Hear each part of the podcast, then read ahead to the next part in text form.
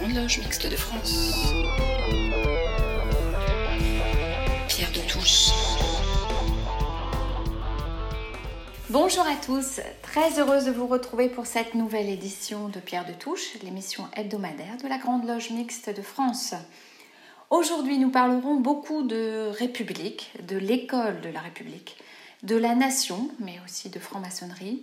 Nous dédions évidemment cette émission à Samuel Paty, assassiné il y a dix jours, exécuté pour avoir enseigné la liberté. Dans une demi-heure, j'accueillerai nos trois invités pour échanger sur l'instruction.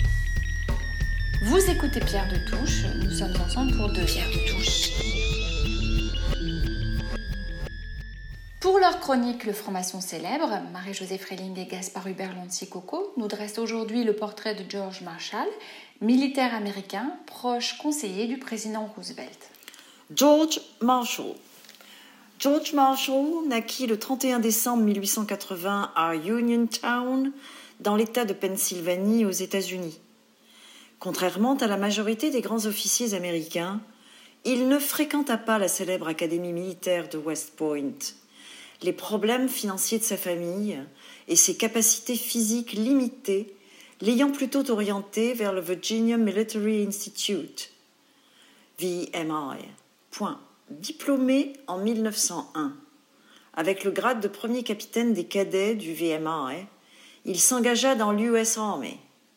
On l'affecta en tant que second lieutenant au 30e régiment d'infanterie, stationné aux Philippines. Toutefois, avant de rejoindre son unité, il épousa Elizabeth Cowles le 11 février 1902 à Lexington, dont il divorcera. Il se remariera en 1930 avec Catherine Tupper Brown. De retour aux États-Unis en novembre 1903, il servit successivement à Fort Reno, dans l'Oklahoma, comme officier d'ordonnance, officier d'intendance et officier commissaire. Puis, en 1906, il reprit ses études à l'école de cavalerie et d'infanterie de Fort Leavenworth dans le Kansas. Il sortit premier de sa promotion en 1907 et fut alors promu premier lieutenant. Cela lui permit d'être sélectionné pour l'année 1908 dans l'Army Staff College, où il enseignera jusqu'en 1911. Après avoir été affecté alternativement dans plusieurs régiments d'infanterie, au 24e à New York, au 4e à Manille, Philippines, puis au 13e en Californie, il se retrouva à New York comme aide de camp du général de division Franklin Bell de mai 1916 à juin 1917. Au cours de la Première Guerre mondiale, en juin 1917, promu au grade de capitaine George Marshall rejoignit en France l'American Expeditionary Force.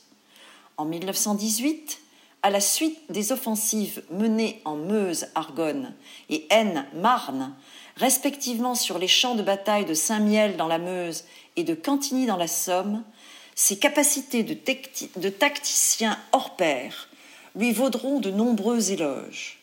Le général John Pershing le repéra et fit de lui son aide de camp après l'avoir promu en 1920 en grade de major, puis à celui de lieutenant-colonel en 1923. George Marshall se retrouva de 1924 à 1927 à Tianjin en Chine en tant que commandant en chef du 15e régiment d'infanterie. De retour à Washington en 1927, il occupa un poste d'instructeur à l'Army War College. Entre deux guerres, après avoir gravi les échelons, commandant, puis colonel, il fut nommé en octobre 1936 général de brigade au commandement de la 5e brigade de Vancouver dans l'État de Washington jusqu'en 1938. En août de cette même année, il rejoignit en qualité d'assistant l'état-major de stratégie militaire. Grâce à ce poste, il rencontrera régulièrement le, président Franklin Roosevelt et les membres de son administration. Roosevelt le nommera chef d'état-major de l'armée de terre en septembre 1939 avec le grade de major général. Pendant la Seconde Guerre mondiale, George Marshall fut l'un des principaux conseillers et stratèges du président Roosevelt pour la conduite du conflit. À ce titre, de 1941 à la fin de la guerre, il prendra part à toutes les conférences interalliées. Comme dirigeant des forces armées américaines engagées en Europe, il s'opposera en 1942 au débarquement en Afrique du Nord et réorganisera l'Air Force, puis planifiera le débarquement de Normandie. La grande déception de ce général cinq étoiles sera de ne pas avoir supervisé le commandement du D-Day, Roosevelt n'ayant pu se passer de lui en tant que conseiller. Plus tard, Winston Churchill déclarera que Marshall avait été l'organisateur de la victoire. Après la guerre, George Marshall fut nommé ambassadeur et représentant personnel du président des États-Unis en Chine, où il aura pour tâche de mettre fin à la guerre civile chinoise avec la mission Marshall. En 1947, ce franc-maçon, initié en 1941 dans le district de Columbia, se retira du service actif des armées. Un peu plus tard, avec la bénédiction du frère président Truman, il sera à l'origine du European Recovery Program, le fameux plan Marshall qui consistait à débourser plus de 5 milliards de dollars en vue de la reconstruction de l'Europe. Ce projet lui vaudra le prix Nobel de la paix en 1953. En 1948, George Marshall avait succédé au général Pershing à la tête de l'American Battle Monuments Commission. Malade, il démissionna de son poste en 1949. En septembre 50, il devint secrétaire d'État à la Défense. Il quitta ce département une année plus tard pour conseiller l'ONU dans sa gestion de la guerre de Corée et occupera la présidence de la Croix-Rouge américaine. Lauréat du prix international Charlemagne en 1959, George Marshall décéda le 16 octobre de la même année à l'hôpital Walter Reed de Washington. Le témoignage de franc-maçon de ce dimanche est celui de Noisette Turc, vénérable maître de la respectable loge Vedrera, les colonnes de vie à Chalon-sur-Saône. Noisette est membre de la GLMF, nous l'avons rencontré. C'est une interview préparée par Claire Donzel. Je suis franc-maçonne et alors, aujourd'hui, euh, nous nous entretenons avec Noisette Turc, vénérable de la respectable loge Vedrera, les colonnes de vie à l'Orient de Chalon-sur-Saône, qui est une loge de la GLMF. Bonjour Noisette. Bonjour. Noisette, vous êtes engagée dans l'associatif international et solidaire. Est-ce que vous pourriez nous en parler? Oui, bien sûr. Je suis effectivement très impliquée dans une association de terrain dans un des pays les plus pauvres de la planète et actuellement durement touché par le terrorisme, le Burkina Faso. Notre association ADA, qui veut dire Aide et Développement Durable en Afrique, intervient dans cinq villages de Brousse et apporte son aide sur différents plans. Alors, sur le plan scolaire, avec la construction de salles de classe, la fourniture de matériel, des parrainages.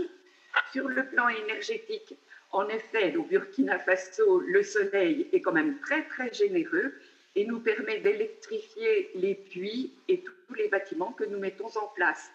Nous intervenons aussi sur le plan économique en créant des jardins potagers, des ateliers, en envoyant par container maritime euh, de l'aide alimentaire, des différents matériels, des vélos, des livres, des tracteurs, euh, en parlant d'aide alimentaire, il arrive que la saison des pluies soit mauvaise et malheureusement, dans nos villages, on meurt encore de faim, ce qui est quand même un dramatique en 2020.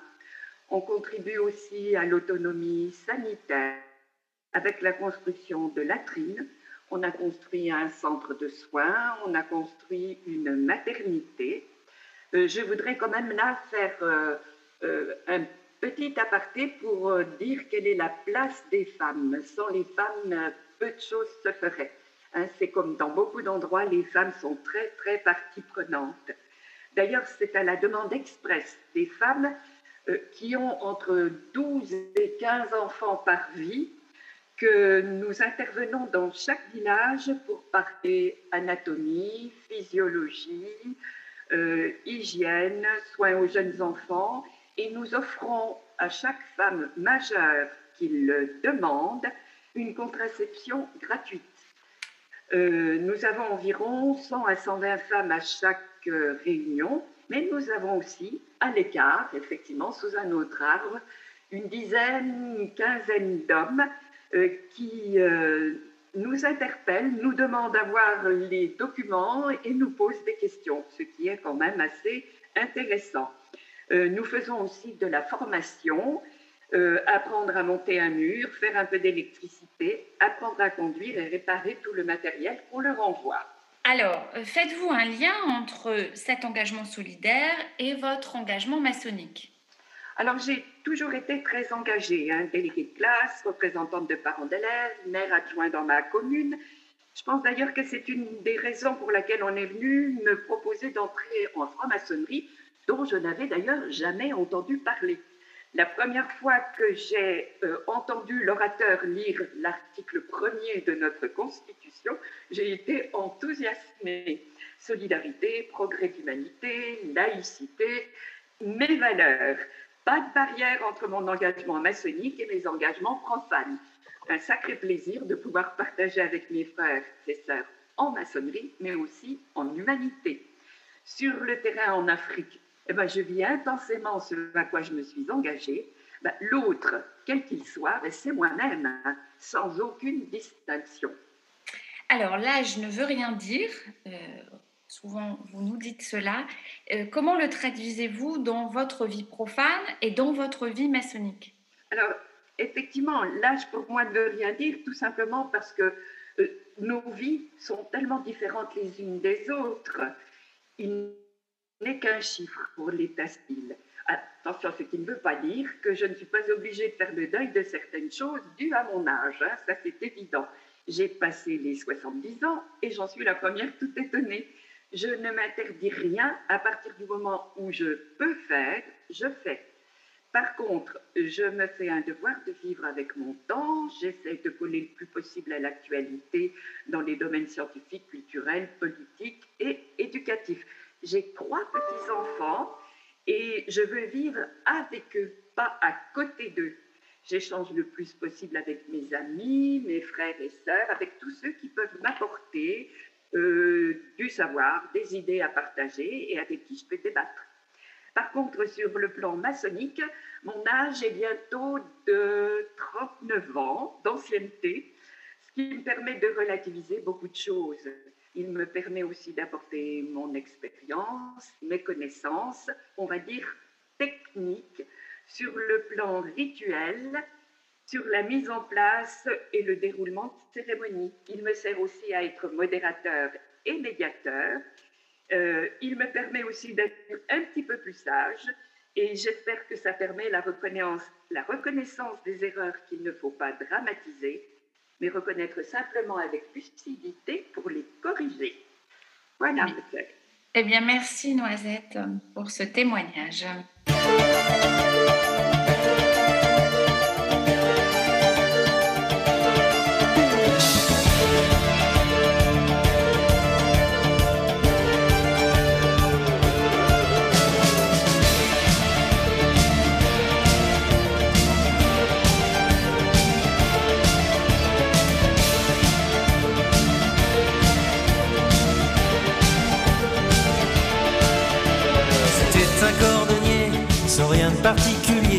Dans un village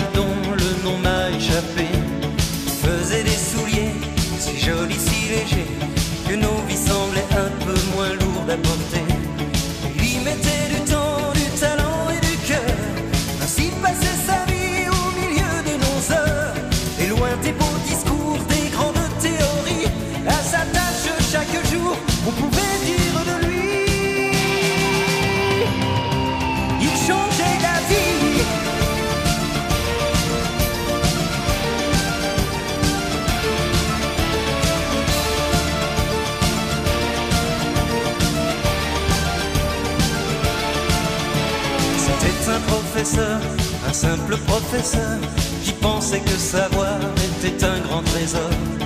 Tous les moins que rien n'avaient pour s'en sortir que l'école et le droit qu'à chacun de s'instruire. Il y mettait du temps, du talent et du cœur, ainsi passait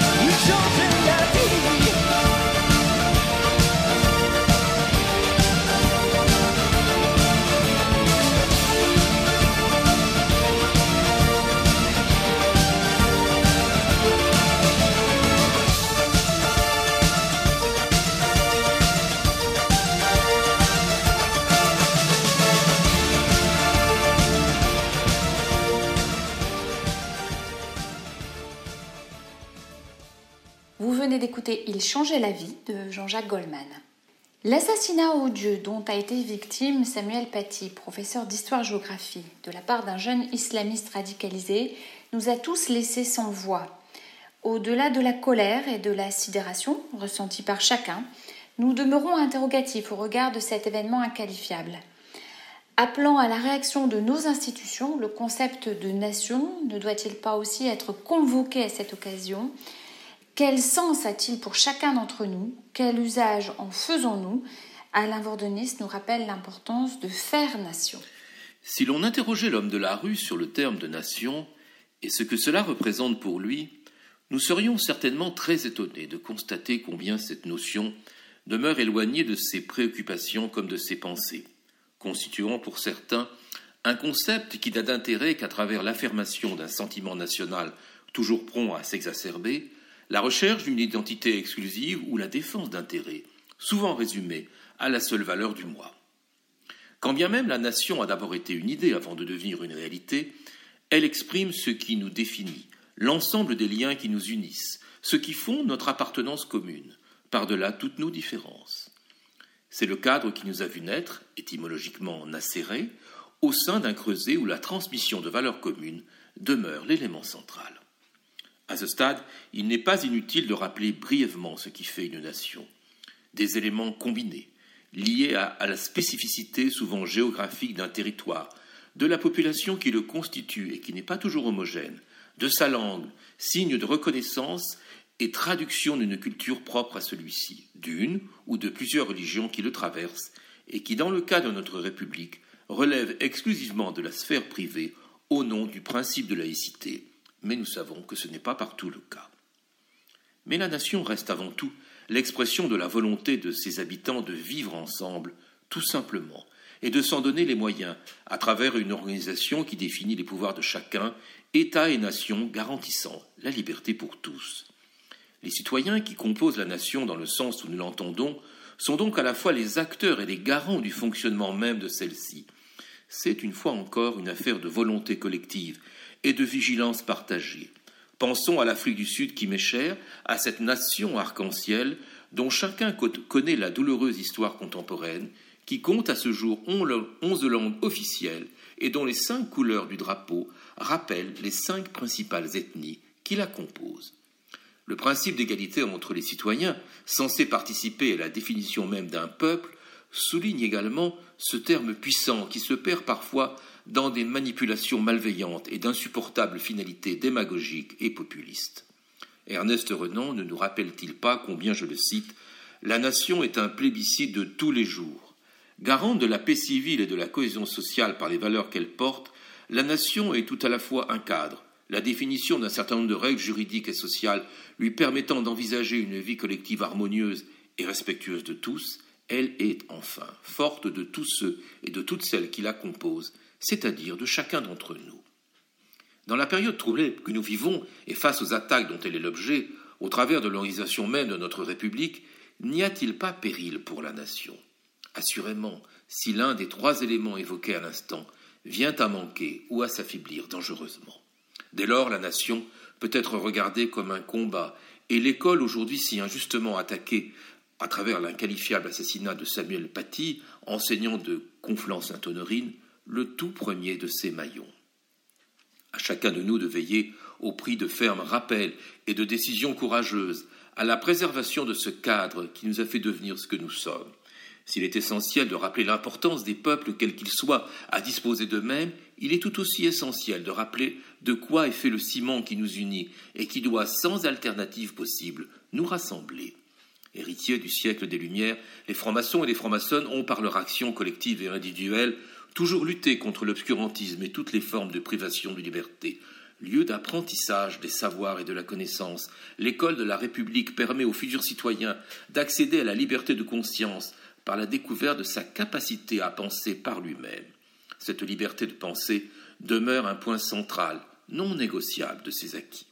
Pour conclure mon propos, je me permettrai de rappeler la définition d'Ernest Renan de la nation, qui n'existe que par elle-même il nous appartient donc de lui redonner sens, afin qu'elle vive en chacun de nous, telle une réalité et l'un des principaux enjeux de notre destin commun. Faire nation, c'est ainsi aussi l'un de nos devoirs.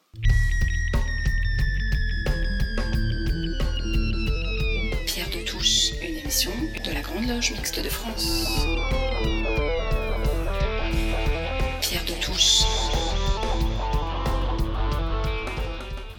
Passe maintenant au débat, instruire envers et contre tout. Dimanche dernier, le journal du dimanche titrait à propos de l'assassinat de Samuel Paty Mort pour la liberté d'enseigner. Ne serait-ce pas plutôt mort pour avoir enseigné la liberté? Cet acte terroriste nous rappelle combien il est devenu difficile d'enseigner la laïcité, l'histoire, la liberté d'expression, mais également les sciences naturelles.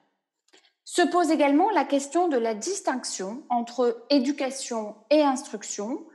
Condorcet écrivait dans son premier mémoire, l'instruction vise à transmettre des savoirs et à cultiver la raison. L'éducation, elle, a pour tâche de transmettre non seulement des vérités de fait et de calcul, mais aussi des opinions politiques, morales et religieuses. Alors c'est pourquoi l'instruction appartient aux enseignants, l'éducation aux parents. Nous avons donc choisi d'intituler ce débat Instruire envers et contre tout. Et pour débattre avec nous aujourd'hui, j'accueille Charles Coutel, professeur émérite en philosophie du droit, directeur de l'Institut d'études des faits religieux de l'Université d'Artois et vice-président du comité Laïcité République. Euh, bonsoir, bonjour Charles. Bonsoir à tous. Euh, Bernard Ravet, président de la commission éducation de la LICRA, ancien directeur de collège en trois collèges défavorisés de Marseille, auteur de Principal de collège ou imam de la République aux éditions Perrault. Bonjour Bernard. Bonjour. Et Marc Burla, directeur d'école élémentaire publique et frère de la Grande Loge mixte de France. Bonjour Marc. Bonjour. Alors, une première question à Bernard Ravet.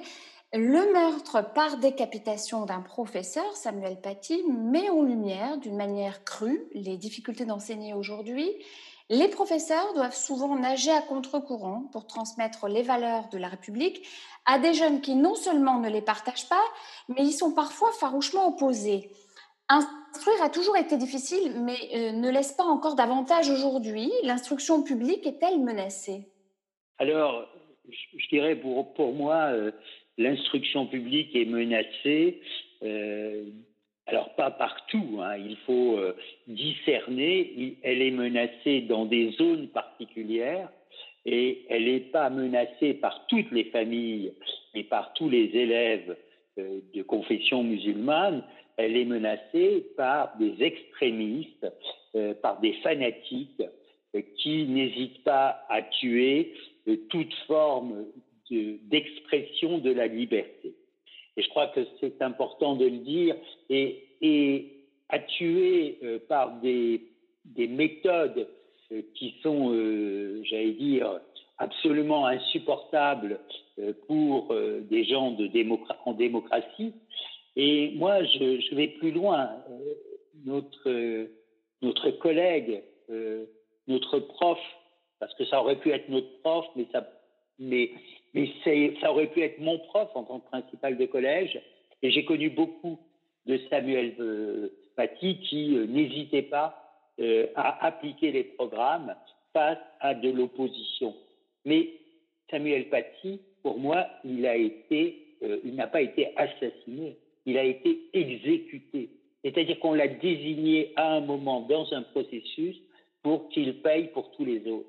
Et je, pense que les, les, mots comptent. Et, moi, je suis très peiné par ce qui s'est passé parce que j'ai le sentiment de révolte par rapport à, ce qui a été dit depuis 2002 par les territoires perdus de la République, pas en 2004 le rapport Aubin, et puis euh, depuis euh, trois ans euh, un certain nombre d'ouvrages euh, qui a bien euh, mis en place ce qui était en train de se passer, dont le dernier ouvrage de Jean-Pierre Aubin, comment on a laissé entrer l'islamisme dans l'école. Et ouvrage qui est sorti quelques jours avant l'acte terroriste. Marc Burla, l'école est devenue une maison de verre à cause des réseaux sociaux. Tout événement, même minime, est commenté sur Facebook ou Twitter. Comment exercer la liberté pédagogique dans ces conditions? Je rappelle que euh, vous êtes directeur d'école. Je suis effectivement directeur d'école à, Marseille et enseignant, puisque directeur d'école, on est aussi enseignant. Euh, moi, je dirais que c'est n'est pas seulement la liberté pédagogique qui est, qui est, qui est, mise à mal dans ces cas-là. C'est surtout la mise en œuvre des programmes d'instruction. C'est-à-dire qu'on a, au-delà de la liberté pédagogique, qui est la façon que nous avons de faire euh, ce qu'on attend de nous, euh, nous avons aussi des programmes d'instruction à mettre en œuvre chaque année. Et effectivement, suivant ce que l'on fait, suivant ce que l'on dit, et de manière très officielle, au-delà même, avant même euh, de savoir la méthode que nous employons, mais rien que les contenus sont parfois sujets à caution, et effectivement, vous avez raison de le dire, les réseaux sociaux amplifient d'une manière que nous ne connaissions absolument pas il y a 20 ans ou 30 ans, euh, les réseaux sociaux amplifient euh, toute critique, tout questionnement, toute mise en cause, c'est quelque chose qui est très, très, très prégnant selon les endroits, selon les quartiers, selon les matières. Et je dirais presque qu'on a, on, a pratiquement un devoir d'excellence parce que, moins que beaucoup d'autres, on n'a pas le droit à l'erreur. C'est toujours, toujours, toujours très difficile, euh, si on fait une erreur, de pouvoir revenir dessus. Alors, après, c'est aussi le rôle euh, de la médiation avec les parents d'élèves. Et heureusement, la grande majorité comprend ce que nous faisons. Et, si une erreur est commise à un moment donné, c'est pas grave. On arrive toujours à, s'arranger. Mais c'est vrai que les réseaux sociaux ont tendance à mettre euh, en exergue euh, déjà des erreurs, mais même ce que nous faisons correctement. Pour le cas de Samuel Paty, il n'y avait aucune erreur. Rien. Rien ne peut lui être reproché. Il a mis en œuvre exactement ce qui est prévu dans les cours de MC. J'avais participé pour finir à une, une formation de formateur sur la laïcité il y a quelques années, euh, ce qu'il a, ce a mis en œuvre était exactement ce qui était attendu d'un enseignant. Alors, euh, Bernard Ravet, cette pression constante, cette stratégie de l'intimidation n'est-elle pas une source d'angoisse pour les enseignants? Leur parole est-elle suffisamment entendue par les pouvoirs publics? Et euh, comment les soutenir mieux dans leur mission? Alors moi, moi, je dirais que j'en reviens un peu au dernier ouvrage et dans ses interventions dans les médias après, après l'exécution de Samuel Paty. Jean-Pierre Robin parle de l'autocensure. je crois que aujourd'hui, on ne peut pas nier, et l'exemple de Samuel Paty pose un vrai problème, parce que le collège du Bois de l'Aune ne semble pas être un collège particulièrement difficile. On n'est pas, euh, on n'est pas dans des collèges, euh, j'allais dire, RED+, etc. On est dans, dans une situation où on, a voulu marquer un symbole. Et je dirais que ce symbole qui a été marqué par les islamistes, c'est-à-dire faire régner la terreur, fait que aujourd'hui, un certain nombre d'enseignants, pour éviter les conflits avec les élèves et avec les familles, décident de zapper une certaine, un certain nombre de parties du programme. Mais ceci n'est pas récent. Déjà en 2004, Jean-Pierre Aubin le dénonçait. Moi, j'ai eu l'occasion de vivre euh, dans un collège de Marseille particulièrement difficile, euh, des professeurs qui euh, avaient le plus grand mal à enseigner une partie du programme d'histoire qui est la Shoah.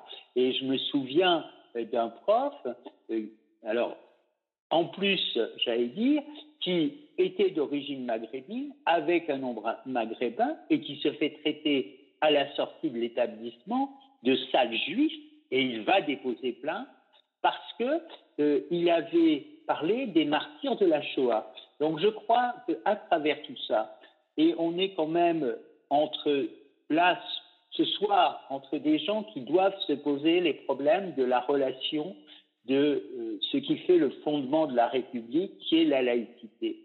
Et je crois qu'aujourd'hui, euh, cette laïcité, et moi je me réfère à la loi de 1905 qu'à la loi de 1905 euh, et, aux propos d'Elisabeth Badinter, cette laïcité ne s'adjective pas. Et je crois qu'il y a eu un débat et un certain nombre d'hommes politiques sont coupables de cette idée qu'on puisse faire de la France un pays avec des accommodements raisonnables avec la laïcité. Moi, je suis outré. Euh, Aujourd'hui, on commence à, à, se poser les problèmes de notre observatoire de la laïcité. La laïcité de Jean-Louis Bianco n'est pas la laïcité de Jean-Michel Blanquer. Et pourtant, Jean-Louis Bianco est l'homme qui devrait dire la laïcité en France. Et euh, je dirais qu'aujourd'hui, on peut se poser la question de la légitimité du discours bienveillant par rapport à un certain nombre de situations de l'Observatoire de la laïcité, mais aussi d'un certain nombre de partis politiques. Euh, et là, Jean-Pierre Aubin le décrit très bien, euh, ce qu'on appelle communément l'islamo-gauchisme. Et puis, je dirais, moi, je suis atterré sur la, l'extrême légèreté d'un syndicat qui est le syndicat Sud au lendemain de ce drame qui, qui s'est passé à Conflans-Sainte-Honorine. Je crois qu'aujourd'hui, j'espère que l'on remettra, que, d'un seul coup, le discours sur la laïcité, et je crois que Macron a bien, a bien réagi. Et, et voilà, donc moi, moi, si vous voulez, à la question que vous me posiez sur, effectivement, aujourd'hui, des enseignants se mettent en danger en traitant une partie du programme. Euh, Charles Coutel, je rappelle que vous êtes professeur émérite en philosophie du droit. À l'époque du siècle des Lumières et de Condorcet, la société française est assez homogène et majoritairement chrétienne. Les valeurs d'universalisme sont accueillies comme une grande respiration, comme un mai 68 qui aurait duré longtemps et qui aurait réussi euh, avant, son temps. Leur rejet actuel par une partie de la population française, inspirée par une vision radicale, et violente de l'islam, mais l'école au centre de la stratégie de reconquête des esprits et des cœurs envers les valeurs républicaines. Mais euh, lui en donne-t-on les moyens, selon vous? Euh, Bonsoir d'abord. Euh, non, on ne donne pas les moyens à l'éducation nationale, d'autant plus qu'autour de la réforme ABI, désastreuse de 1974, on a commencé à remettre en cause le caractère national de l'éducation. Je rappelle un, élément historique très simple. Les républicains italiens, en 1944, ont eu une première mesure, c'est de rétablir contre la tradition fasciste le beau concept d'instruction publique qui est l'héritage, le cœur de la tradition républicaine. Depuis 1974, l'instruction est bannie de l'école pour d'autres raisons, pour d'autres finalités, sous couvert de compétences, les savoirs et leur puissance émancipatrice, ces savoirs ont été marginalisés. Alors, je crois que le thème de, notre, de nos échanges, c'est l'instruction. Vous noterez qu'une grande partie de l'œuvre de Jaurès est consacrée à l'étude de la Révolution. De la même façon, Ferdinand Buisson, en 1929, consacre une longue étude à Condorcet. Donc, le point commun, c'est effectivement un auteur qui confirme bien que instruire est le cœur de métier, si je puis dire, le cœur battant de la République, contre cette idéologie fasciste d'éducation nationale. Je suis d'accord, le, discours de Monsieur le Président de la République a été fort, mais si je puis dire, sans mauvais jeu de mots, c'est un discours d'enterrement, ça n'est pas un discours de mobilisation. Ça tombe bien, c'était un hommage vis-à-vis d'un mort, mais nous devons à ce mort, à ce héros de la République, d'intégrer les raisons, de comprendre les raisons qui ont pu pousser pas simplement un individu, mais un groupe, un réseau relayé par les réseaux sociaux euh, qui pousse euh, un individu à supprimer un citoyen. Par ailleurs, et c'est notre problème, chargé d'instruire pour que non pas la famille se contente d'éduquer, car nous le savons, nous l'avons vu dans cet épisode, la famille, quelquefois, euh, n'y arrive plus, mais le grand défi à relever, c'est une formule de Condorcet, on enseigne dans les écoles primaires ce qui permet à chacun de comprendre ses devoirs et d'être présentable à ses propres yeux. Par conséquent, c'est parce que, la République instruit que chacun peut devenir l'auteur de sa propre éducation, ce qui est évidemment banni dans la tête, dans la structure, dans la vision du monde de tous les fanatismes. Voilà pourquoi, je pense, Ferdinand Buisson, Jaurès ont eu toute leur place, et bravo, euh, dans l'hommage rendu à ce héros de la République est, Samuel Paty. Euh, Bernard avait euh, Swad Ayada à la tête de la direction des programmes du ministère souligné récemment que des enseignements sont parfois ouvertement contestés, comme en sciences physiques, en sciences de la vie et de la terre ou en philosophie. Elle appelait à coordonner toutes les instances de l'État pour mener ce combat contre, je cite, l'intrusion de l'islamisme à l'école. Partagez-vous ce constat? Alors, je partage totalement ce constat.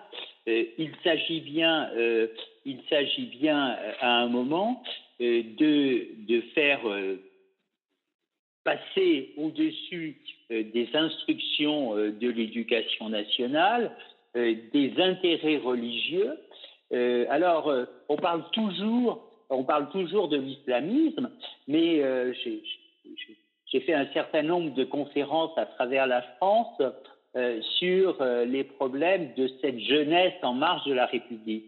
Et la contestation religieuse n'est pas que le fait des extrémistes islamiste.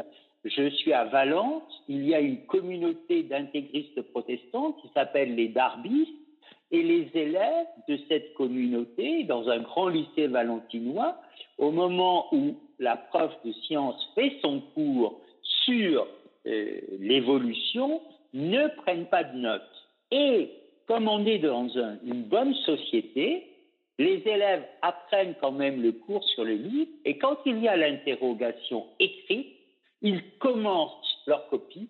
C'est bien là le problème.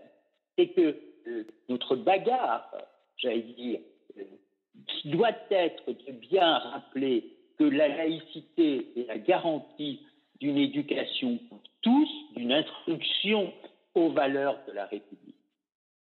Alors, Charles Coutel, la révolution islamique iranienne de 1979 a lancé un grand mouvement politique, religieux, guerrier et totalitaire qui a essaimé dans le monde entier.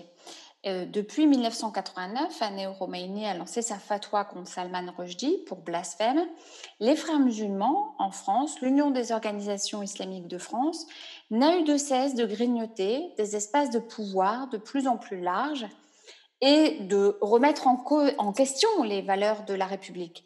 L'école, lieu de l'instruction, constitue une cible privilégiée. Avons-nous été trop tolérants, euh, Charles Coutel Oui. Euh, dans la souffrance qui est encore la nôtre, tout jugement à l'emporte-pièce serait inconvenant.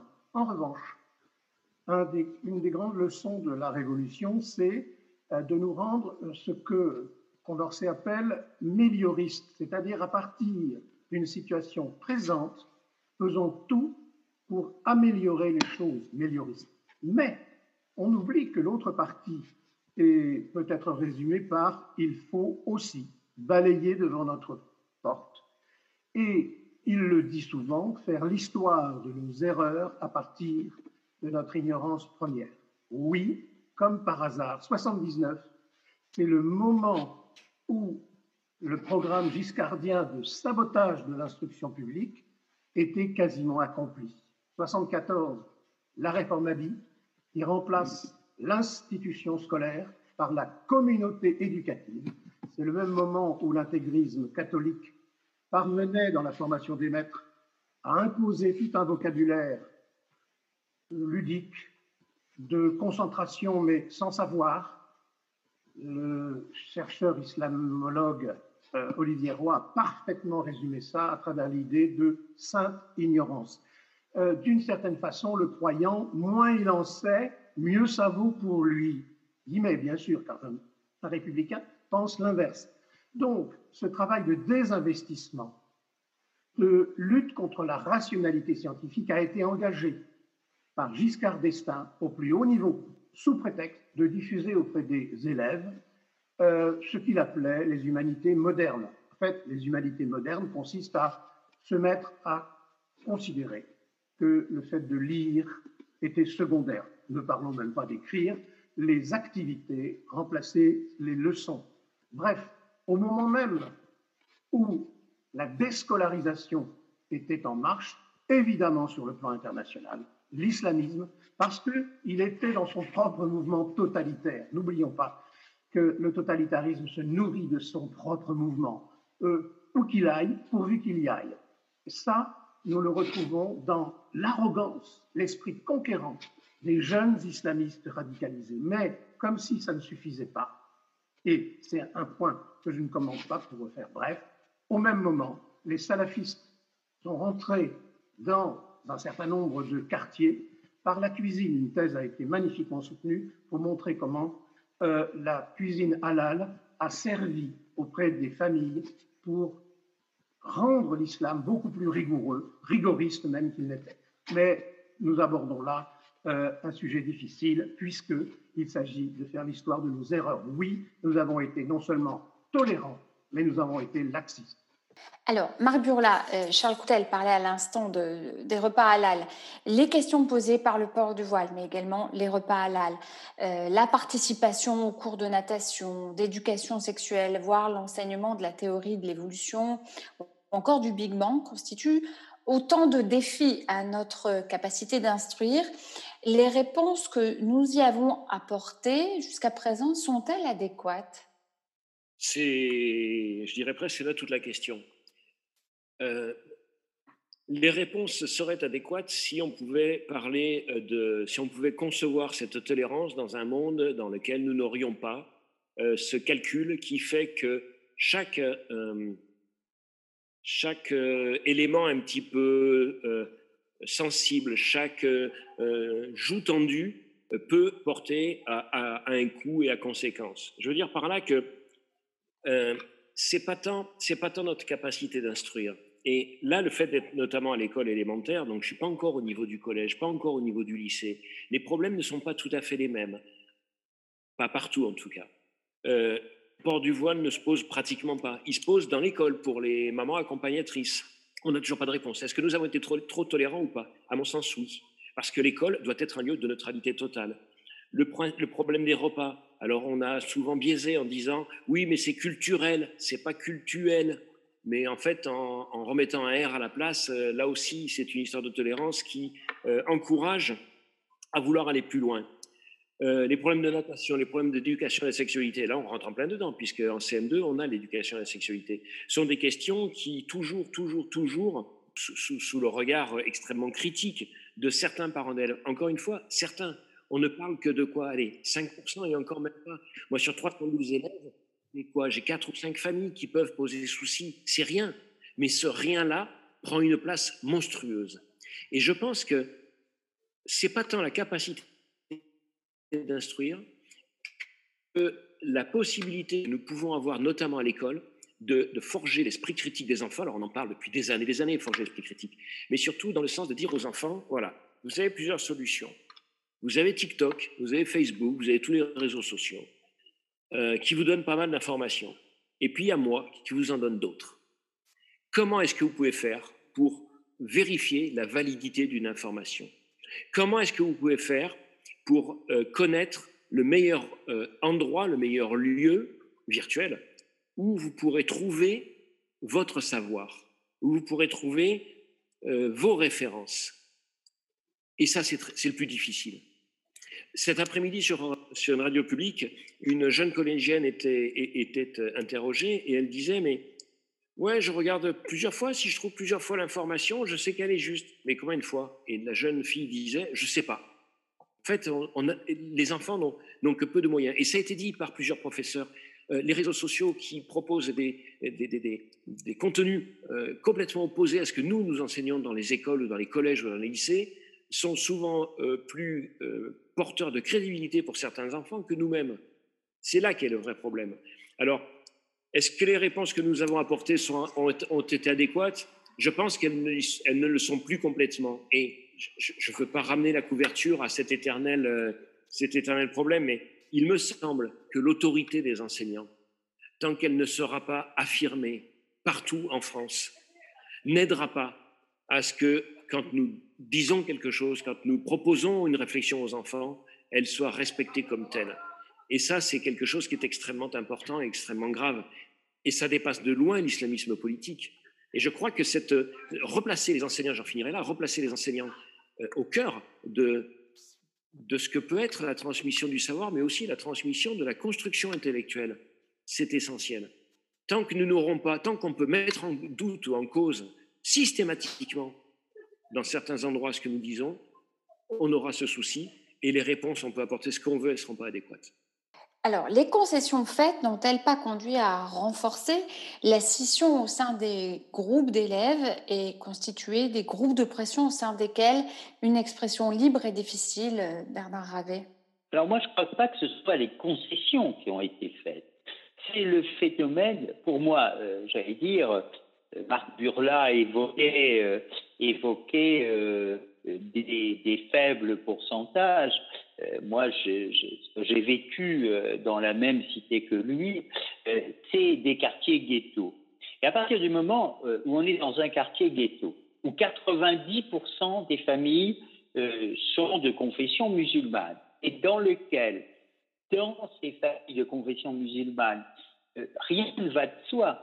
Rien ne va de soi parce qu'un certain nombre de confusions, il y a un sentiment de rejet que qu'ont très très bien exploité les indigènes de la République, mais qu'ont ici très très bien exploité les frères musulmans, les salafistes, les tabirs, euh, qui euh, à un moment ont essayé de reconquérir ces familles pour les ramener vers un islam radical.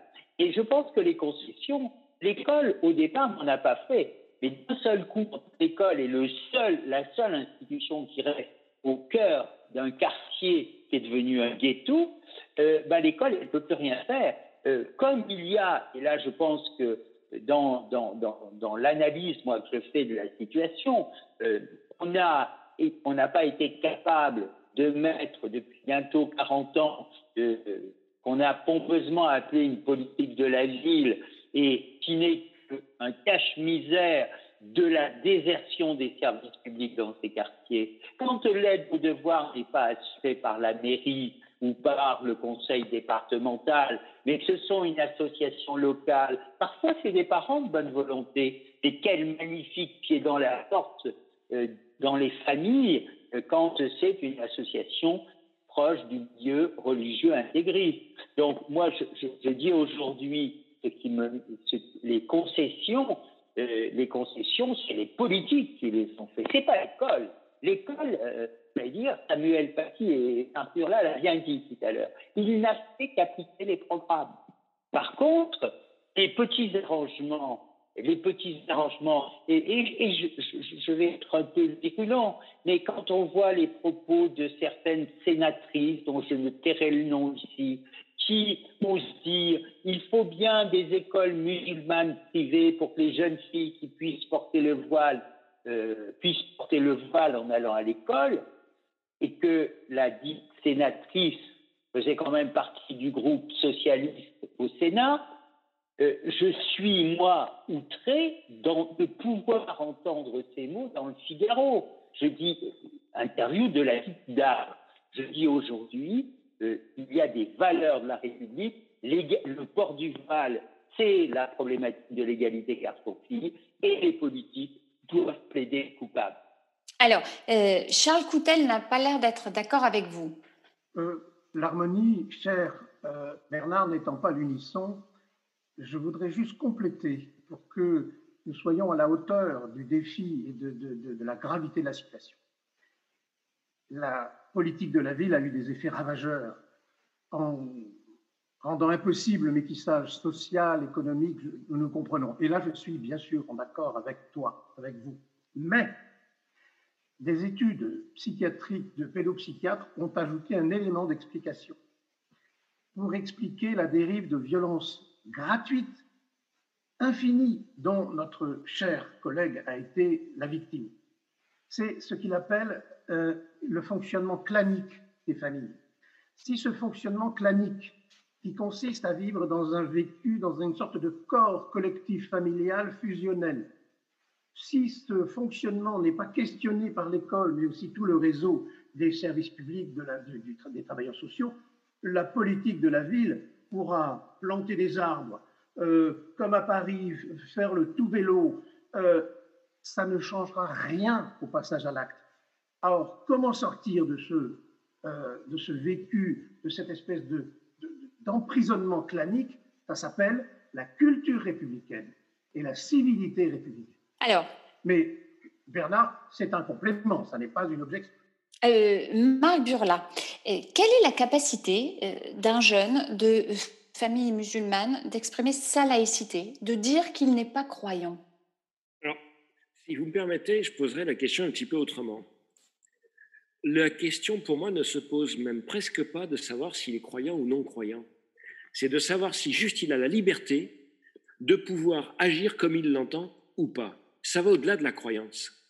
Si vous posez la question à de nombreux croyants, quelle que soit leur religion, euh, de savoir euh, à s'appuyer leur, euh, leur croyance, beaucoup sont dans l'incapacité de vous répondre. Le jeune en question, c'est pas tant une histoire de croyance ou pas de croyance, c'est une histoire d'habitude. C'est même pas tant, pour moi, c'est même pas une histoire de culture. C'est vraiment une histoire d'habitude et une histoire de quelque chose qui lui est imposé. Et alors, on dit un jeune, mais parce que le, masculin est neutre euh, dans la langue française, et c'est dommage, parce que c'est même pas tellement les garçons qui sont le plus en, difficulté là-dessus, ce sont les filles. Ce sont les filles qui sont le plus en difficulté là-dessus. On a essayé, et je ramène à un texte d'Elisabeth Van Inter de 1989, je crois, au moment des, premières batailles pour le port du voile, euh, nous n'aurions pas dû céder là-dessus on, est revenu un petit peu dessus. N'empêche qu'il existe encore à l'école, même si c'est pas pour les lycéens, et ça a été difficile à l'université. Et le CCIF, euh, le, combat cette interdiction du voile dans certains lieux publics.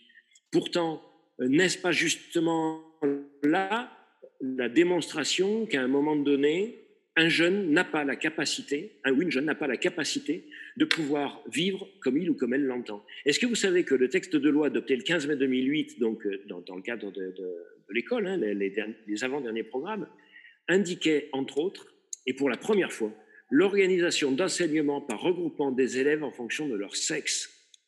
On parlait de concessions, ce ne sont pas les écoles qui ont fait des concessions, ce ne sont pas les collèges, les lycées ou les professeurs, ce sont les textes qui ont fait des concessions. Et c'est dramatique.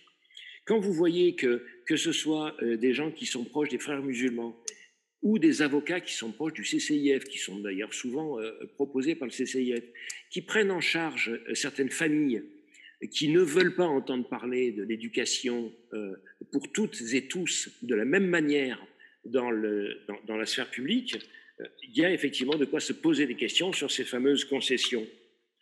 Je pense que cette capacité est malheureusement de plus en plus faible. Moi, j'ai vu en CM1, euh, dans, une ville moyenne des Bouches-du-Rhône, donc on sort de Marseille, une ville de 44 000 habitants, à la cantine, un enfant de CM1 se lever et dire à son petit frère de CP Mais qu'est-ce que tu fais? Qu'est-ce que tu es en train de faire? Tu n'as pas le droit de manger ça. Le petit allait manger du porc. Un enfant de CM1 euh, qui, engueule son, il n'y a pas d'autre mot, l'expression, mais qui engueule son petit frère au travers du réfectoire euh, au-delà de toute convenance, on va dire. Donc, quelle liberté ont-ils, certains enfants? Quelle liberté dans les familles? Quelles sont les possibilités? C'est là la vraie question. Et là, euh, à l'école, on est quand même pas mal désarmé. Charles Coutel, instruire, euh, n'est-ce pas aussi oser manquer de respect à la religion pour respecter la raison? C'est une question essentielle. La grande tentation, c'est lorsqu'on est victime euh, soi-même à travers le meurtre des autres, car euh, le président de la République l'a bien, bien, signalé, euh, une partie de nous-mêmes est mise à mort, mise à mal en tout cas.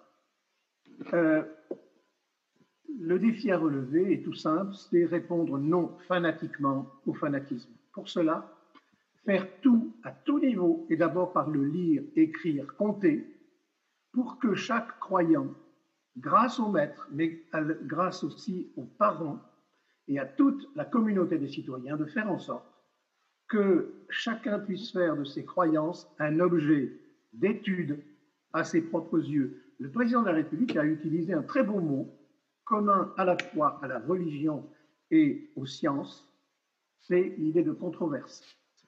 Lorsque un maître est suffisamment cultivé, instruit, formé pour parler des religions à travers des controverses qu'elles ont pu traverser, euh, je pense que là, on trouve un terrain d'entente qui montre que, évidemment, la laïcité, ça n'est pas bouffer du curé, comme dit le grand Jules Gued, euh, bouffer du curé, ça n'a jamais nourri son républicain.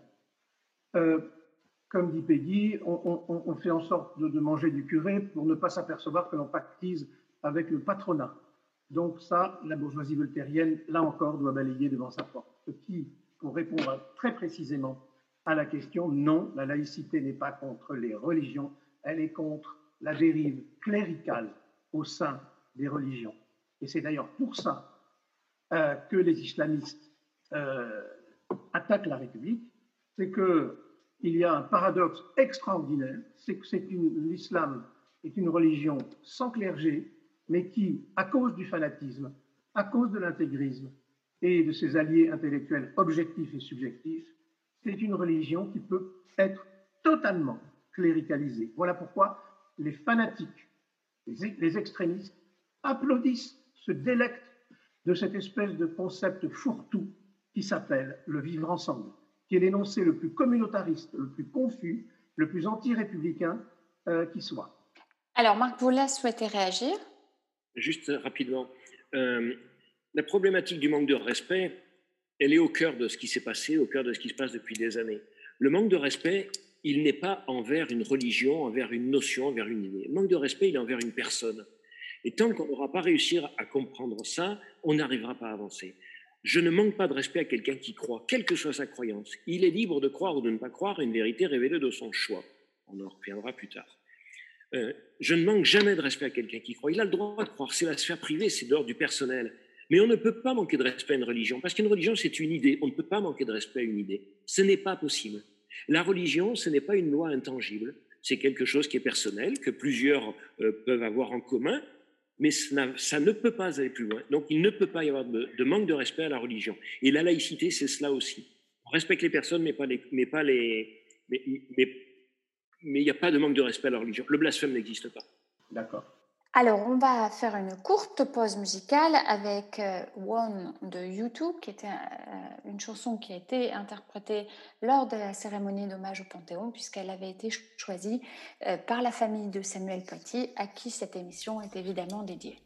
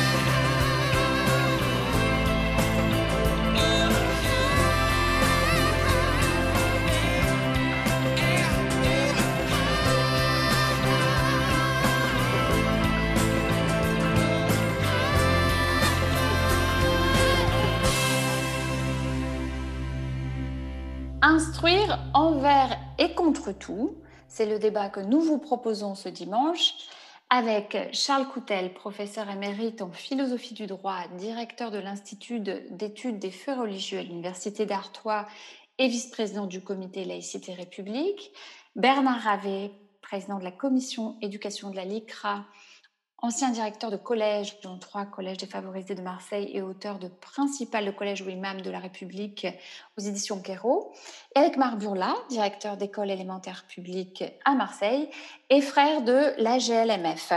Alors, euh, Marc Burla, le poids des parents d'élèves au sein de l'école euh, n'est-il pas euh, disproportionné? Les parents peuvent-ils remettre en cause les contenus de l'enseignement comme ce fut le cas euh, avec euh, Samuel Paty. Alors, il y a deux éléments bien différents dans cette question. Le premier élément, c'est le poids des parents d'élèves. Le deuxième, c'est qu'est-ce qu'ils peuvent faire ou ne pas faire. Mhm. On va commencer par le deuxième, c'est le plus simple. Non, les parents d'élèves n'ont pas, ne peuvent pas, n'ont pas la capacité, n'ont pas le droit, ils ne peuvent pas remettre en cause les enseignements que nous avons à l'école, au collège ou au lycée, parce que les enseignements en question correspondent à la loi, ils correspondent à des textes euh, qui sont passés. Je parlais tout à l'heure de la loi de 2008, maintenant c'est 2016, revue en 2018 puis en 2020. C'est la loi, c'est comme ça. Donc ça, ça ne se remet pas en cause, ou alors ça veut dire qu'on est contre la loi. Après, ça c'est le premier point, et il n'y a pas de discussion là-dessus. Il n'y a même pas de concession à avoir ou autre, il n'y a pas de discussion. Après, c'est le poids des parents d'élèves. Alors là, c'est un sujet qui me passionne. Peut-être parce que je n'ai pas toujours enseigné, que j'ai été formateur, j'ai eu d'autres rôles ou directeur territorial. Moi, les parents d'élèves, c'est une passion, mais véritablement. Mon école, c'est leur école. Comment puis-je euh, faire en sorte de travailler avec leurs enfants si je ne prends pas en compte euh, ce qu'ils sont, ce qu'ils pensent, comment, comment, comment ils vont, etc. Est-ce qu'on se rend compte que les parents nous confient le matin ce qu'ils ont de plus cher au monde et que le soir, ben, on leur rend si possible avec une tête un peu mieux pleine, et puis euh, de toute façon euh, avec une garantie de sécurité euh, dans le même état physique, au moins, en tout cas on essaye. C'est quelque chose qui est énorme, on a une responsabilité phénoménale, et on ne peut pas ne pas travailler avec les parents d'élèves. C'est quelque chose qui n'est pas possible. Alors, la problématique est simple, c'est qu'en fait, les parents d'élèves parfois sont instrumentalisés. Je parlais tout à l'heure d'une très faible proportion, et c'est celle qui, qui, qui, crie plus fort.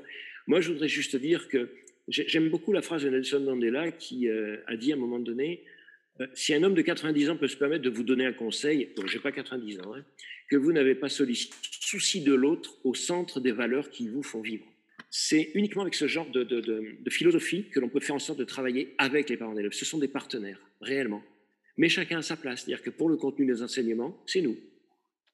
Alors, euh, Bernard avait jusqu'où la compétence des académies, des contenus de cours, des professeurs peut-elle être remise en question?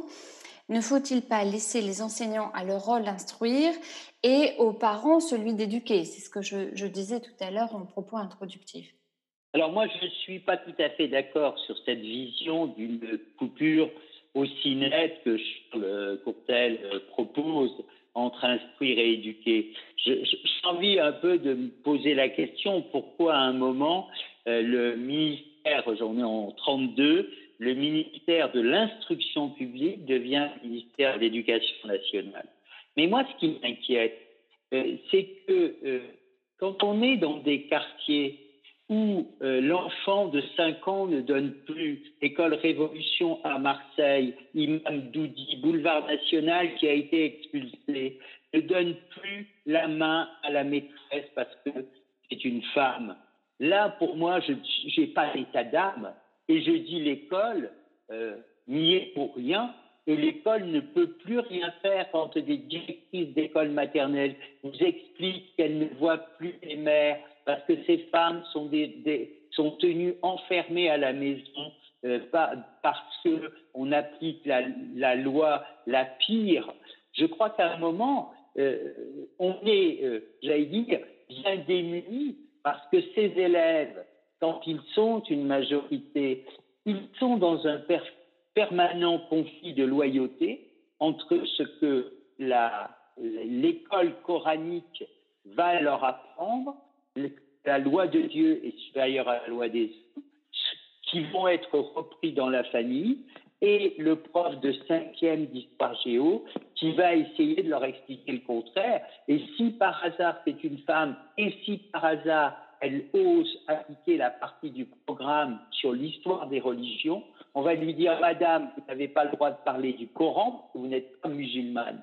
Donc pour moi, on est aujourd'hui, on envoie des hussards de la République à la fois sans les armer, c'est-à-dire la formation, mais d'autre part dans un terrain qui est totalement miné. Et je pense que tant qu'on n'a pas déminé ce terrain, et c'est là pour moi là où la bagarre est, et effectivement, je pense à un moment, c'est bien l'école qui doit, euh, dans des enfants qui sont dans un mode endoctrinement, faire éveiller les consciences. Alors, Marie Burla, euh, la tendance lourde à confier à l'en- à l'école l'ensemble de la mission d'éducation ne nuit-elle pas à euh, la mission d'instruire? Alors, non. La réponse est non. Euh, parce qu'en fait, je suis assez d'accord avec Bernard euh, Ravet là-dessus, euh, sur, cette, distinction que l'on ferait. On n'a pas mission d'instruire, on a mission d'éveiller. Ferdinand Buisson, co-prix Nobel en 1927, excusez du peu, disait à un moment donné, si vous voulez faire un esprit libre, qui est-ce qui doit s'en charger sinon un autre esprit libre? Parce qu'il indiquait qu'en fait, pour, pour un élève, il s'agit de faire un républicain. Il s'agit rien de moins que de faire un esprit libre, je le cite encore. Donc, il pas que de l'instruction, c'est l'éducation. Et tout à l'heure, je parlais des parents d'élèves, oui, il y a une espèce de coéducation quelque part. Alors, bien évidemment qu'il y a des choses qui relèvent des parents et il y a des choses qui relèvent des enseignants. Euh, la, la bonne conduite, la politesse élémentaire, normalement, relève de la famille. Mais on sait très bien que c'est compliqué. On sait très bien que c'est difficile. Et je ne jetterai pas forcément la pierre aux familles dans ces cas-là. Parce que la vie privée, la vie familiale est tellement compliquée de temps en temps que les parents, malheureusement, ben, n'ont peut-être pas la même, euh, le, la même, euh, comment dirais-je, le même appui qu'on aurait pu avoir auparavant. Pour autant, oui, euh, c'est une éducation, une coéducation quelque part. Je sais que beaucoup de mes, confrères ne sont pas forcément d'accord avec moi là-dessus, mais non, on ne peut pas qu'instruire, parce qu'on ne peut pas former un esprit libre uniquement en instruisant. On forme aussi un esprit libre en aidant à réfléchir. Et en aidant à réfléchir, on, on éduque, on n'instruit pas. Et comment, d'une certaine manière, sacraliser l'école qui constitue pour beaucoup d'élèves le seul espace possible d'émancipation, Charles Coutel? Bien, je ne peux que approuver l'idée que tout le monde éduque tout le monde.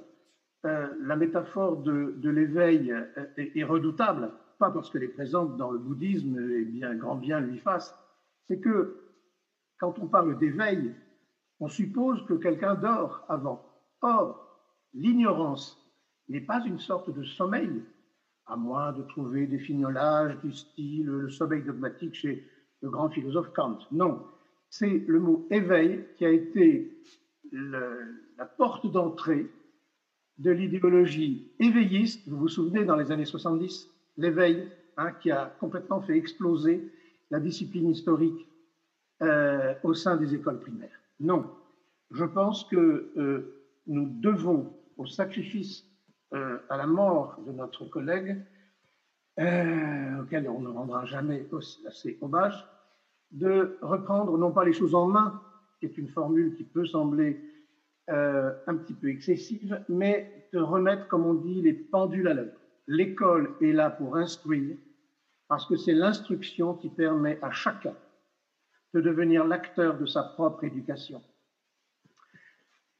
Instruction publique est un terme républicain, éducation nationale est un terme fasciste, de part en part, en 1936.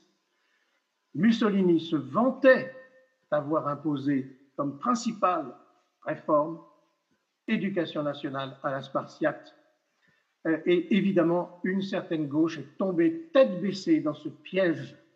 Et le grand Jean Zay a commencé à sentir les choses, mais malheureusement, euh, la guerre n'a pas permis à Jean Zay, qui voulait concilier, bien sûr, l'éducation populaire d'un Jean, Jean Massé et l'instruction publique d'un Jules Ferry, de pouvoir marcher sur ses deux pieds. Oui, c'est l'instruction qui est le devoir de la République, parce qu'elle permet d'arracher la famille à ses propres pesanteurs claniques et l'enfant à son propre narcissisme. Pourquoi?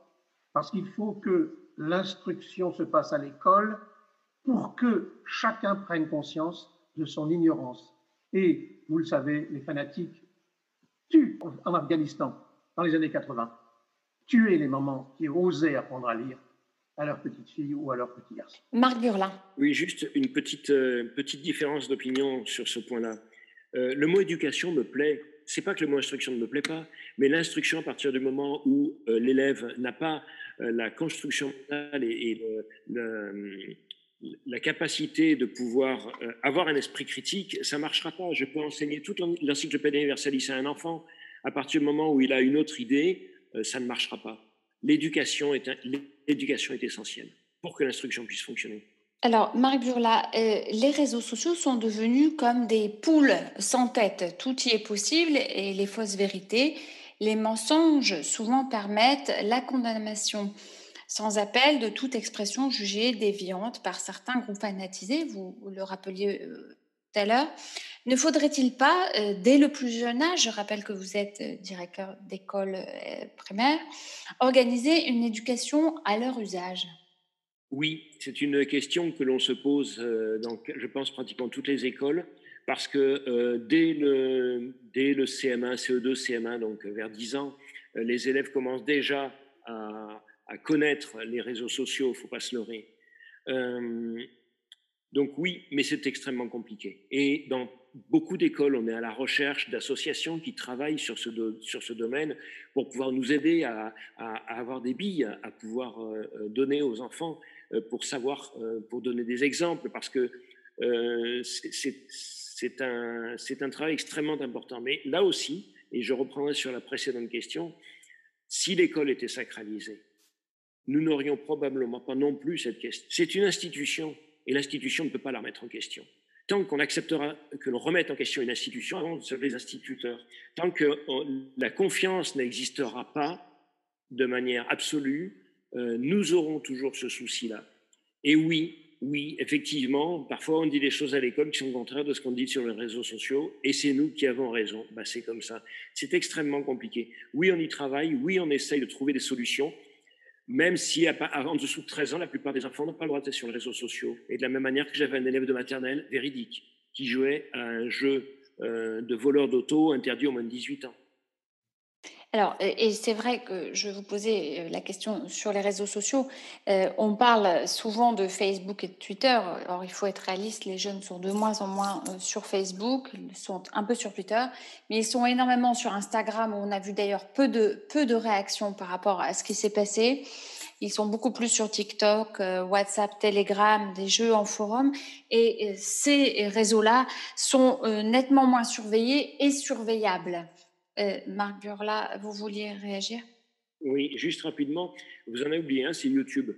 YouTube, dans lequel Eh oui. les YouTubeurs euh, font des commentaires sur des jeux qui d'ailleurs sont interdits aux moins de 13 ans. Alors, hein, euh, je ne citerai pas le titre de l'un des jeux les plus célèbres, dont la Brigade des mineurs m'a dit l'an dernier, alors que je les avais rencontrés pour un- le, le cas d'un enfant fugueur, fugueur de chez lui, pas de l'école, je ra- vous rassure, euh, que ce jeu-là était probablement le plus dangereux qu'ils aient eu à combattre depuis de longues années. Et quasiment tous les gamins y jouent. Euh, Il y a des youtubeurs qui en font des commentaires. Et au travers des commentaires, de par leur attitude, par leur langage, par ce qu'ils envoient comme image, il y a aussi une manipulation qui existe. Et YouTube n'est absolument pas euh, modéré. Donc on a un vrai problème. Bien sûr. D'où l'éducation d'âge au plus jeune âge. Euh, Charles Coutel, je, rappelle que vous êtes directeur de l'Institut d'études des faits religieux à l'Université d'Artois. Euh, plutôt que d'éventuels cours de l'enseignement du fait religieux, renforcer les cours d'éducation morale et civique, donc EMC, par des, cours d'éducation aux médias sociaux, qu'en pensez-vous? Bon, bon, moi je suis, écoutez, euh, euh, en total désaccord avec beaucoup de choses que j'ai entendues, mais cela crée là encore de l'harmonie dans l'unisson, de l'unisson, l'harmonie. Je pense que euh, notre manière de parler des médias, euh, même au sein de l'école, est redoutable. Je taquine, réseaux sociaux, pour moi, on ment deux fois. Ça n'est pas un réseau, c'est une espèce de conclave de, de, de toxicomanes de l'information, et cela n'est pas une société, en tout cas pas une république, c'est un, une espèce d'auto-enfermement, comme on le voit chez certains adolescents japonais. Je n'insiste pas. Donc, euh, je résumerai ça puisque c'est la loi du genre. Il me semble qu'un élève renseigné, même par un cours sur les médias, n'est pas un élève enseigné. Cela change tout.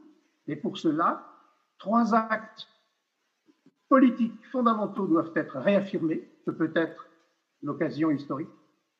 Refonder l'autorité de la parole du maître quand elle est instruite, argumentée, et non pas répétée par des, des informations répétées. Refonder l'éminence du savoir, émancipateur, parce qu'il est élémentaire, il crée du sens commun pour tous au-delà des croyances. Et enfin, la reconquête de l'universalisme et de l'humanisme qui, a- qui ont été remis en cause par un sociologisme qui consiste à plaquer chacun sur son milieu socio-économique de départ. Les ceux qui prônaient la prédestination dans les, dans les religions les plus intégristes n'ont même pas rêvé de ce sociologisme mortifère. Je crois donc qu'il convient de parler des religions, comme dit ma collègue et amie Catherine Kinsler, comme des récits mythologiques. Ce que fait très bien le théâtre classique, ce que font très bien les grandes œuvres euh, de la culture humaniste. Euh, je rappelle que euh, Primo Levi, au milieu de sa période de, de déportation, qu'est-ce qu'il fait auprès de Piccolo? Il essaie de lui apprendre par cœur quelques vers de Dante. Par conséquent, plutôt que ces imbécilités de cours sur les médias qui, en quelque sorte, font rentrer le loup dans la bergerie, je crois que euh, l'apprentissage, le réapprentissage des savoirs élémentaires qui nous, fournit, une patrie esthétique et en même temps culturelle permet vraiment de faire des citoyens éclairés. Alors, euh, Bernard avait euh, renforcé les cours d'éducation morale et civique par des cours d'éducation aux médias sociaux. Est-ce une proposition qui vous séduit? Alors, moi, moi, ce, qui me, ce qui me choque, c'est que j'ai le sentiment là d'être, euh, d'avoir deux mondes qui s'affrontent. Depuis tout à l'heure, euh, bon, euh, notre ami Coutel nous montre un, un monde euh, qui euh, serait le même euh, depuis la nuit des temps. Ben. Moi, la question que je me pose. Contresens euh, complet. Complet. euh, euh, ah bah, peut-être contre- mais euh, moi j'ai le sentiment aujourd'hui que euh, l'école a perdu un privilège. L'école a perdu un privilège quand on analyse comment des enfants se fabriquent leur savoir. Euh, une, j'allais dire, euh, jusque dans les années avant médias, avant la télévision, c'était l'école qui avait le monopole.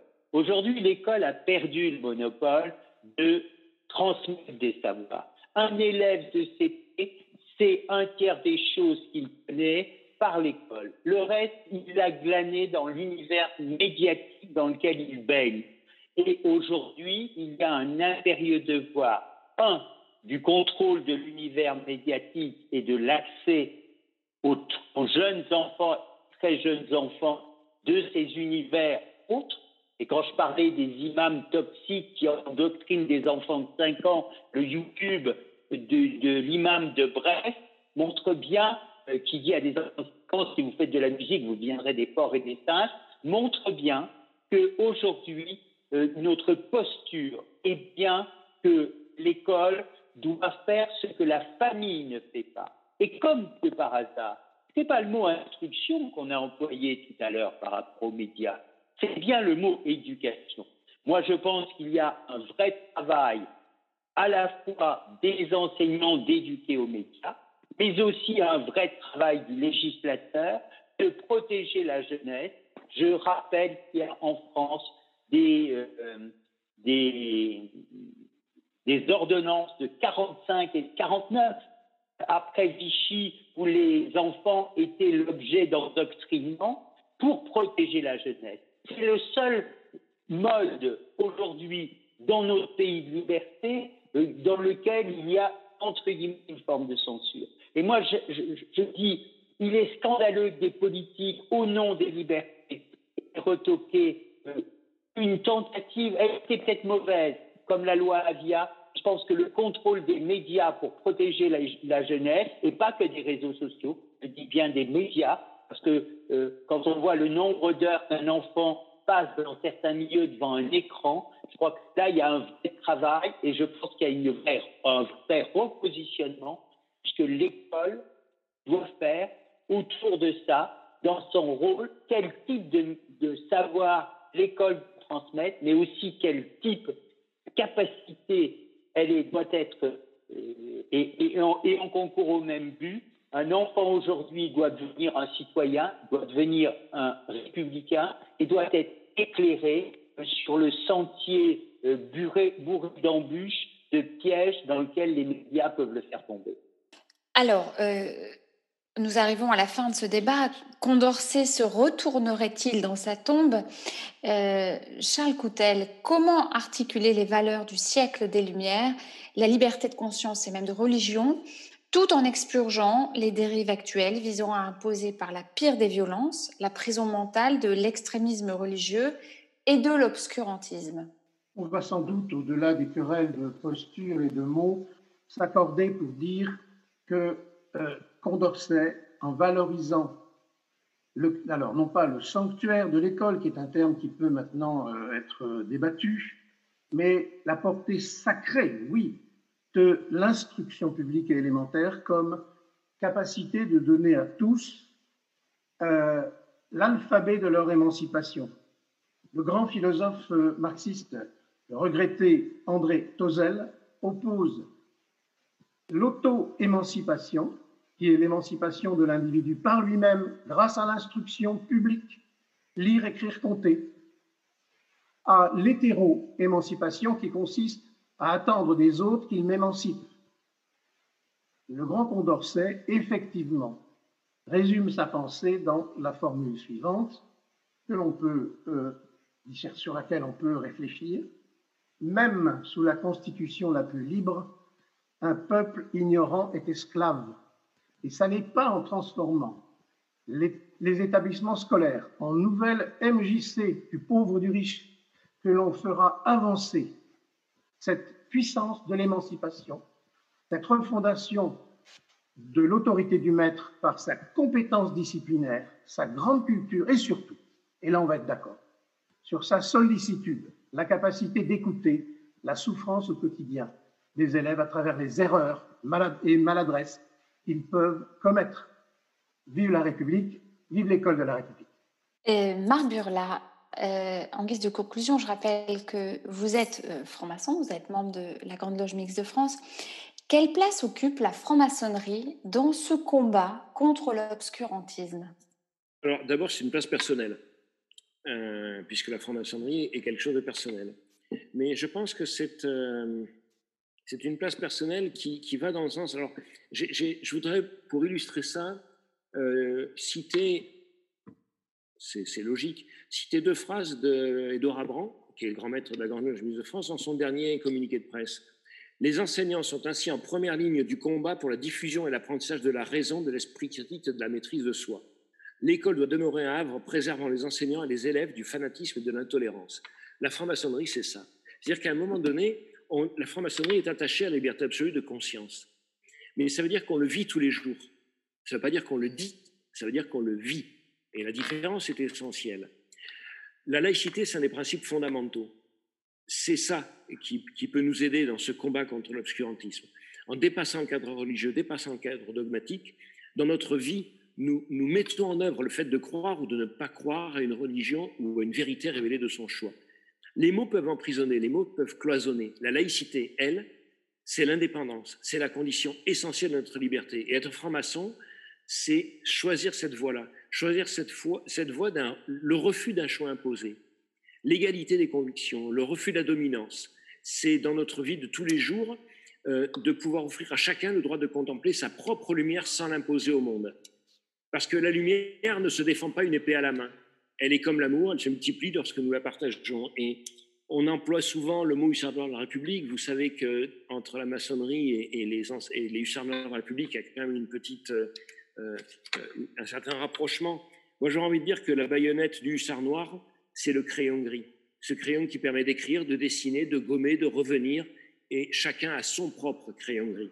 La maçonnerie, c'est cette liberté. C'est uniquement tant que nous pourrons donner ce souffle de liberté à chacun, à chaque instant, que nous pourrons combattre l'obscurantisme. Eh bien, merci à vous trois pour euh, ce débat qui était particulièrement riche. Il y a eu un peu de controverse et c'est particulièrement intéressant. Euh, on va se quitter avec euh, une musique composée par Mathieu Chédid et interprétée par Louis, Mathieu, Joseph et Anna Chédid, donc la famille Chédid, qui avait été composée à la suite des attentats de Charlie Hebdo et qui s'appelle Comme un seul homme. Au rythme de la vie, je marche ma douleur et je marche Charlie. Je ris et je pleure, c'est l'âme pleine de silence pour libérer nos cœurs, pour apaiser ma France dans mes bras, grande sœur.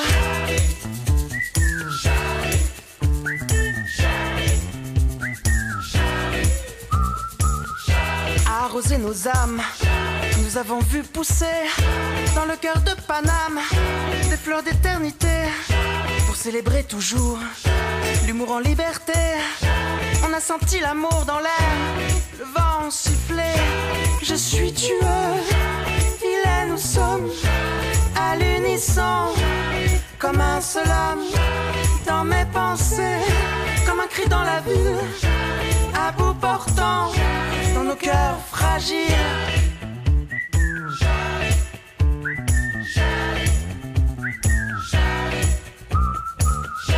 Crayon à la main, des idées qui résonnent, des mille et un dessins n'ont jamais tué personne. Pour vous les oiseaux rares, et pour vos grandes plumes, et pour l'humour de l'art, dans vos rires posthumes. Je suis tueur, il est, nous sommes à l'unisson, comme un seul homme, dans mes pensées, dans mon lit, dans mon ciel, ta liberté étincelle.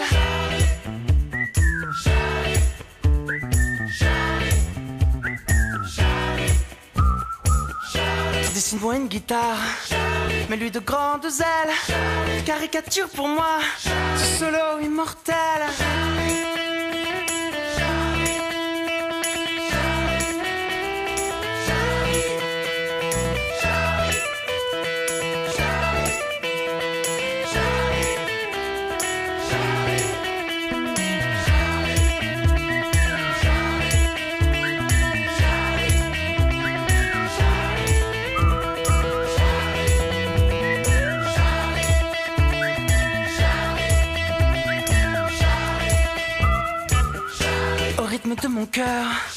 Je marche dans ma vie. Et Paris marche et pleure entre soleil et pluie. Ses yeux pleins de silence, on les connaît par cœur. La vie est une danse, une valse, grande sœur. Je suis tueur, il est, nous sommes à l'unisson. Comme un seul homme dans mes pensées, comme un cri dans la ville, à bout portant dans nos cœurs fragiles. Alors je suis souvent de liberté, l'étendard Charlie s'est levé.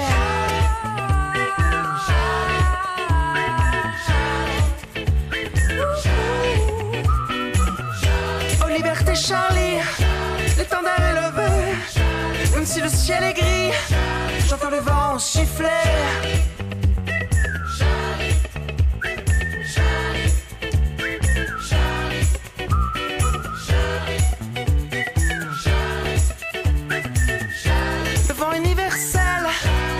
Fraternité, Charlie.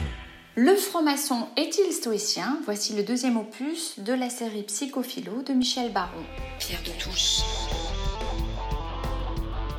Bonjour, nous allons reprendre euh, notre ami Sénèque et sa pensée pour une seconde partie. En fait, Sénèque pointe la différence fondamentale qui peut exister entre une spiritualité qui transcende l'existant vers une autre dimension créatrice du cosmos ou une sagesse qui, d'une certaine manière, déifie le réel de la matière. Cela nous amène, à travers l'histoire des idées, à se poser la question si la maçonnerie relève d'une spiritualité ou d'une sagesse. Il est amusant d'ailleurs que dans la publication de deux textes célèbres de Sénèque, la Vita Beata, la vie brève, et la Brevitate Vitae, de la brièveté de la vie, le traducteur des deux œuvres en latin, François Rousseau, écrit en quatrième de couverture Ceux qui lisent Sénèque s'apparentent à une franc-maçonnerie dont quelques membres se reconnaissent en catimini comme s'ils tâchaient de ne pas ébruiter l'affaire. Sénèque est providentiellement moderne.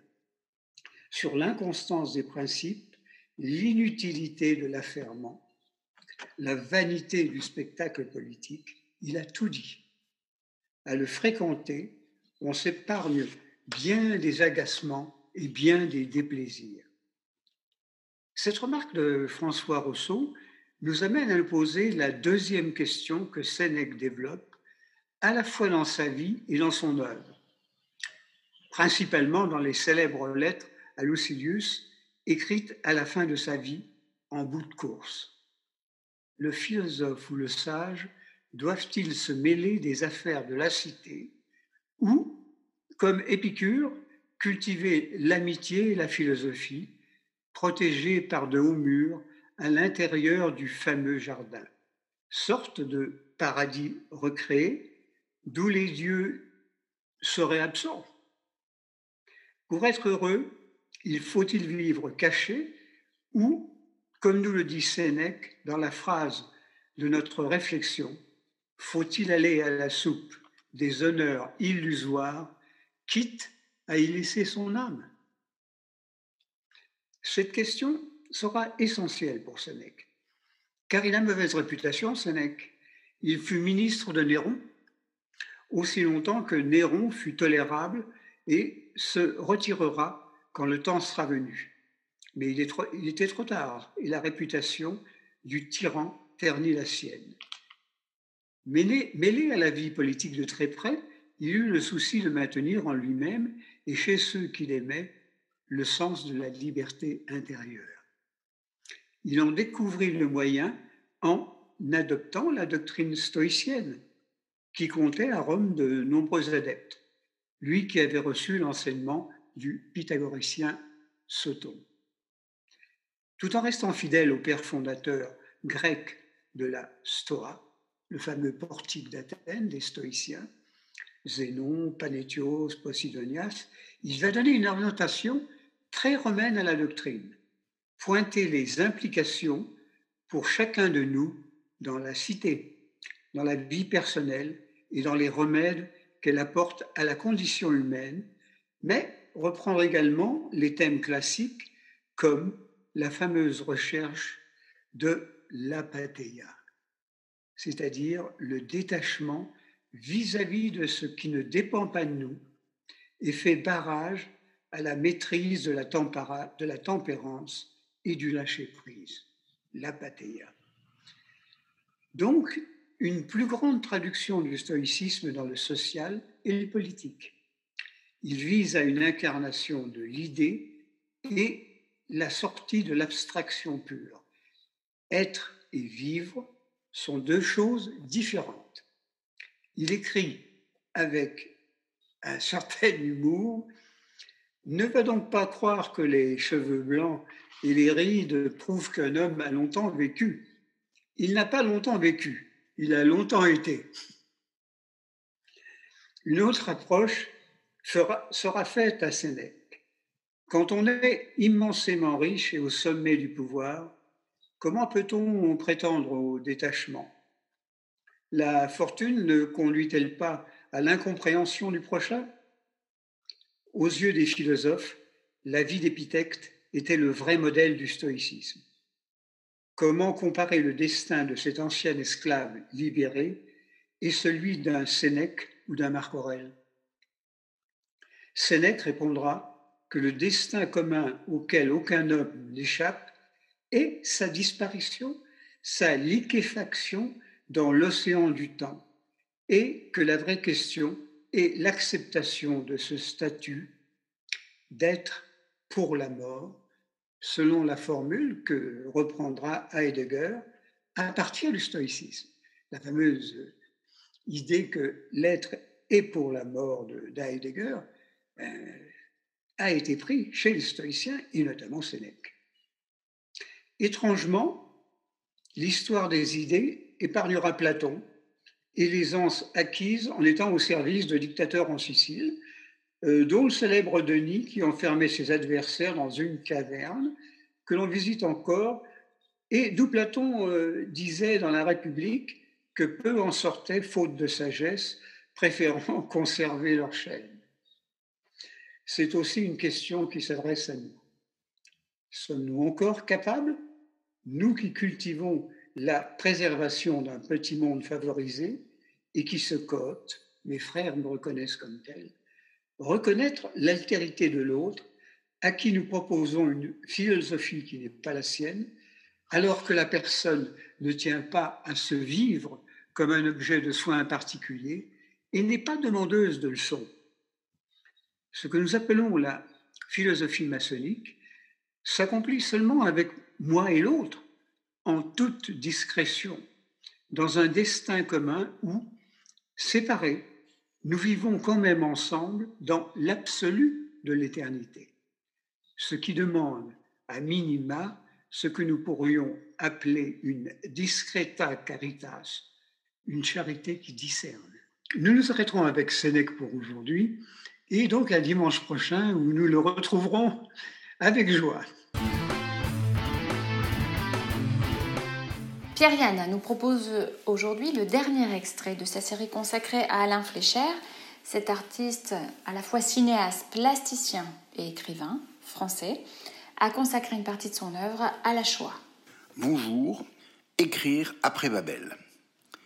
Les grandes thématiques génériques d'Auschwitz et du bonheur sont totalement complémentaires en ce qu'elles incarnent différentes faces et temporalités de l'humanité, y compris dans leur dimension ironique pour la seconde.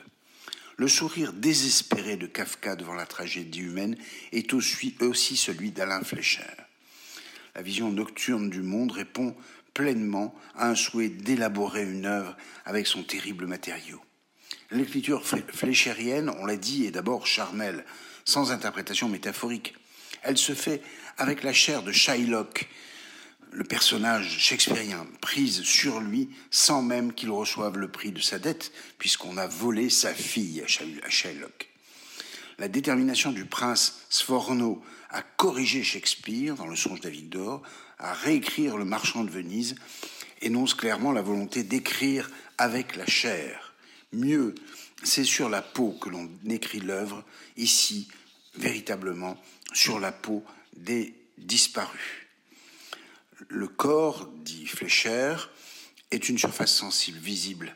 C'est un photographe, ne l'oublions pas. La peau est une image, la peau fait image, c'est elle qui est exposée à la lumière. Mais le corps, qu'elle enveloppe et dont elle n'est que l'interface avec les autres corps, est fait de nuit. Tout l'organe est plongé dans le noir. Ainsi, ce que peut livrer la peau d'un corps qui se déchire, c'est cette nuit à laquelle le corps est destiné, déjà gagné par elle, déjà rempli d'une nuit individuelle et seulement séparé par la peau, par une image de la nuit générale. Cette théorie de photographe qui fait de la peau une pellicule intérieure et extérieure est aussi celle de l'écrivain qui met en scène des déchirures intérieures et extérieures des corps humains. Dans un même mouvement, les photos des morts et les frottements des peaux dans la relation érotique relèvent d'une même volonté de trouver les traces de ce qui fut, puis de les inscrire à nouveau pour faire trace sur le papier du roman. Voilà la, question posée de la relation entre l'érotisme, l'écriture et la fabrication de l'œuvre. L'érotisme semble répondre à deux enjeux. D'une part, la relation sexuelle est une sorte de langage naturel entre un homme et une ou plusieurs femmes qui vient contrecarrer la parole. Le langage des corps laisse une trace active, une utopie d'une langue sans signe universel, une sorte de langue d'avant la tour de Babel, qui n'appelle bien, entendu aucune traduction. L'érotisme est aussi chez Fleischer la marque d'un matérialisme essentiel. Il y a une force vitale dans l'exposition de l'impureté des porcs, des corps, quel lapsus, dans la nécessité de mettre en scène les peaux, le contact fréquent des unes avec les autres. Il y a un sacré sang Dieu dans la présence des fantômes, des juifs disparus. Auschwitz marque cette spiritualité, le bonheur, en complément, vient dire la matérialité des corps. La proximité de Fleischer avec Georges Bataille, son amitié réelle avec Pierre Klosowski, laisse deviner des influences majeures, en tout cas une adhésion à des analyses comparables. Chez Fleischer, la voie narrative est en quête d'une instance de purgation, d'une catharsis qui ne viendra pas. En réalité, l'écriture de Fleischer n'est pas un récit d'Auschwitz, c'est la modernité, où l'on va retrouver et Duras, et Beckett, et Bataille, et Blanchot, et Klosowski. Elle est l'énonciation d'un crime qui ne trouve pas sa catharsis. C'est une tragédie qui est prise dans un mouvement permanent de répétition. On peut comprendre ici ce que Fleischer appelle la stratégie de l'archipel. À dire vrai, c'est une, une, écriture d'après Babel, une voix humaine faite de toutes les voix, de tous les corps, de toutes les peaux, la voix de l'humanité douloureuse. Mais c'est surtout le dialogue de l'art avec l'art, de l'artiste avec les artistes, et bien sûr le dialogue de Fleischer avec Alain René, avec Bataille Blanchot, relève de cet entretien infini qui continue à faire œuvre tandis qu'on ne peut plus tout à fait parler.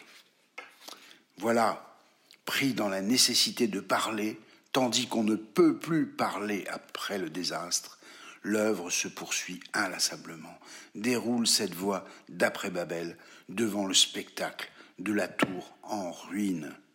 Mais là, devant ces ruines, commence l'humanité. On sait que l'humanité commence après la tour de Babel. Décidément, Fleischer est un grand écrivain. Merci, à dimanche.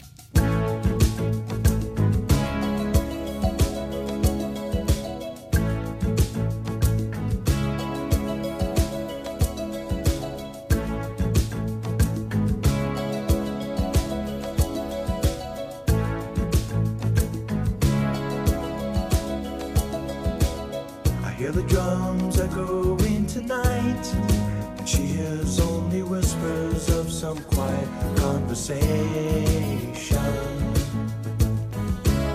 She's coming in 12:30 flight. The moonlit wings reflect the stars that guide me towards salvation. I stopped an old man along the way, hoping to find some old forgotten words or ancient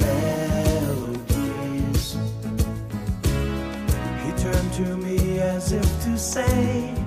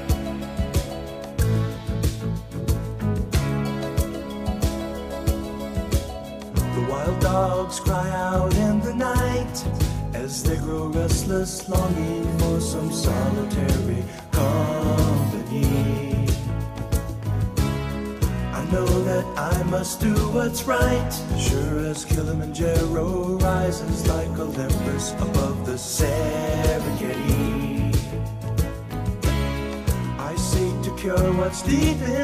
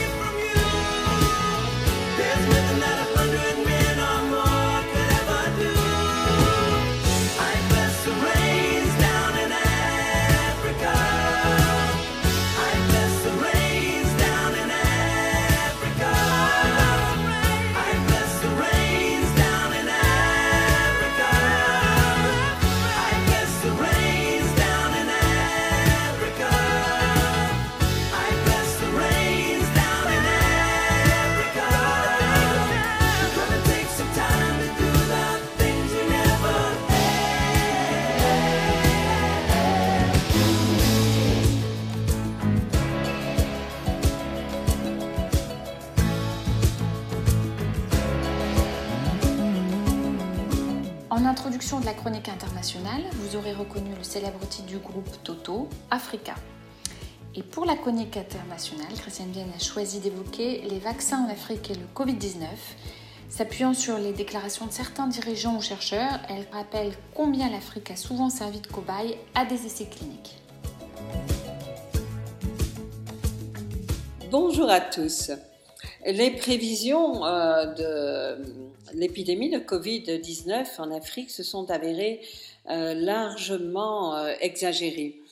et elles ont même soulevé, au moment où elles ont été exprimées, une vague d'indignation en Afrique.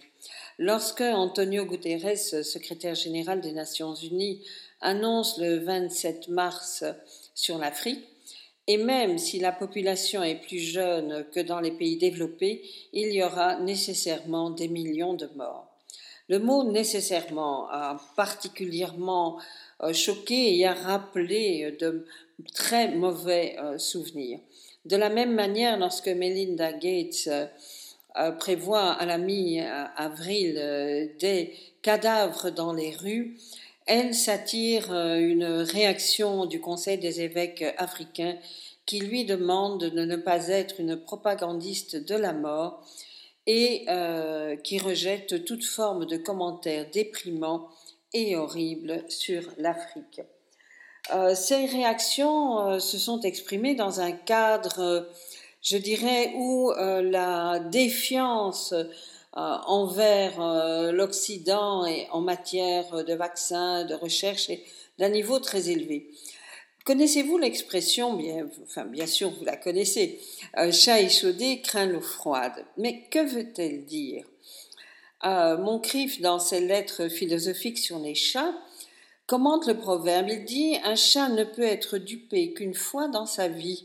Il est armé de défiance, non seulement contre ce qui l'a trompé, mais même contre tout ce qui fait naître en lui l'idée de la tromperie. Le chaude l'aura outragé, c'en est assez, il craindra même la froide et n'aura jamais que très peu de commerce avec elle. Eh bien, ce proverbe s'applique totalement, euh, presque parfaitement à la situation en Afrique, parce que la défiance envers euh, les commentaires, euh, envers les essais cliniques ont une base réelle mémoire collective n'a pas oublié les expériences de stérilisation forcée en Namibie au XIXe siècle, durant la colonisation allemande. Elle n'a pas oublié les programmes de guerre bactériologique contre les populations noires pendant le régime de l'apartheid. Elle n'a pas oublié euh, non plus les expériences menées euh, est relaté dans le très bel ouvrage, du, le très beau roman de John Le Carré, La Constance du jardinier, le scandale du Trouvent, les essais sauvages euh, menés sur cet avec cet antibiotique qui ont euh, provoqué des lésions au cerveau, de la surdité et des paralysies.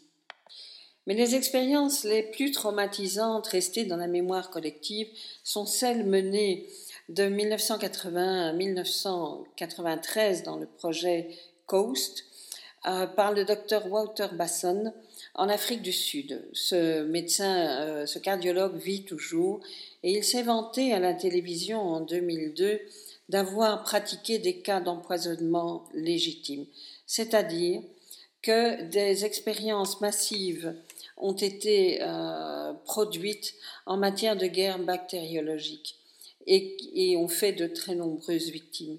Il aurait ainsi œuvré dans les années 1980 euh, à la production massive de Mandrax, une drogue sédative à base de Valium déversée dans les townships pour, écraser la révolte. Et donc toutes ces expériences, y compris euh, la, la, question du, du, sida qui a longtemps été perçue comme une maladie de blanc destinée à tuer des noirs, ont contribué à créer une, une sorte de méfiance profonde, à laquelle est venue s'ajouter sans doute dans le cadre de la Covid-19 la réflexion menée par des chercheurs français euh, disant que l'on pourrait expérimenter les vaccins en Afrique. Euh, tout cela a créé et continue de créer un climat qui est un climat de forte méfiance et d'angoisse. Et malgré cela, force est de constater que les prévisions euh, ne se sont pas fort heureusement réalisées et que l'Afrique est sans doute le continent qui résiste le mieux à la Covid et nous analyserons lors d'une prochaine rubrique les raisons pour lesquelles il en est ainsi, mais l'on ne peut honnêtement que s'en réjouir. Belle journée à tous et à bientôt.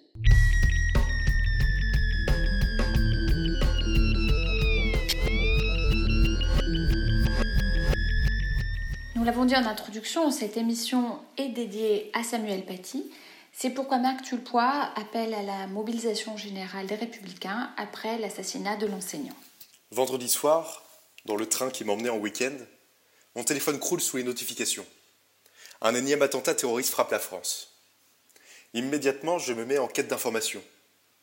Soudain, une image plus puissante que tous les mots de dépêche d'information. Une tête coupée, posée sur le bitume, exhibée comme une réussite par une âme barbare. Étrangement, cette image que personne ne veut voir, je la contemple. Non parce que j'admire ce que j'y vois, mais parce que je suis comme assommé. Oui, en France, on décapite. Oui, en France, un sauvage tranche avec conviction et méthode, sans une once d'hésitation. Une coupure nette, précise et calculée. Un geste brutal, froid et chirurgical. Cette photo a été supprimée des réseaux, loin des voyeurs en tout genre, et c'est tant mieux.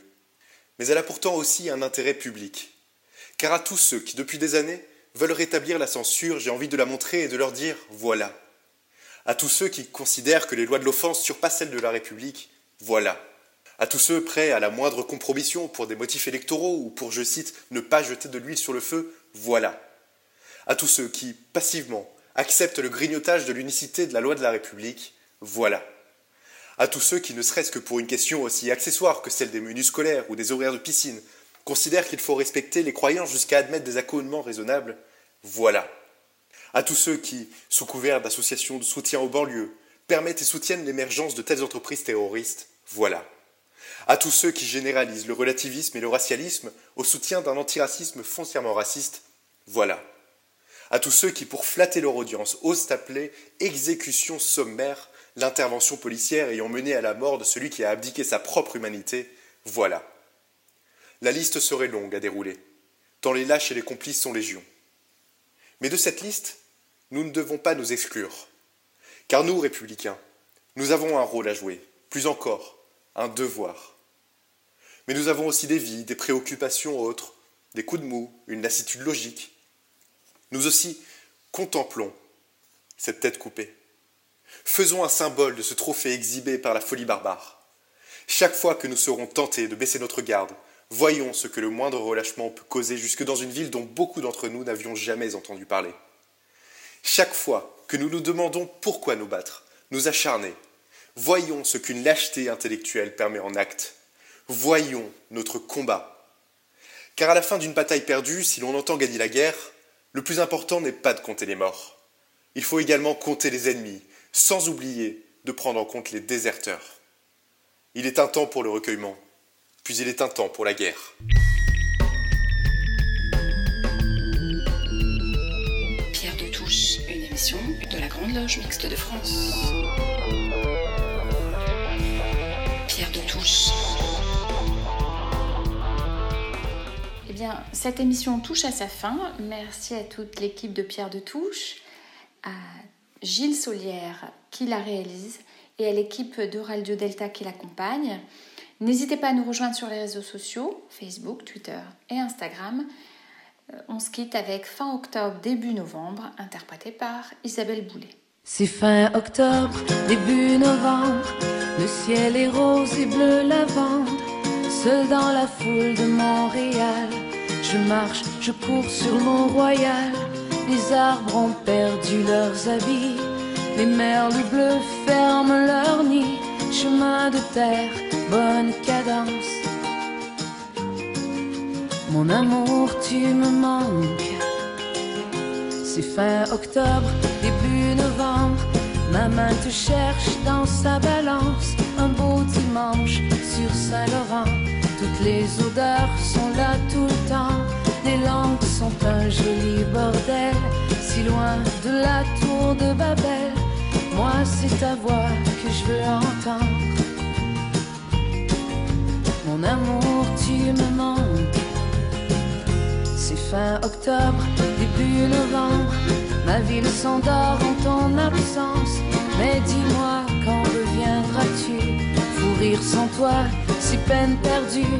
T'es rare comme une filante. Je fais pas de vœux, j'ai pris une chance. Je garde ton odeur dans la chambre. Mon amour, tu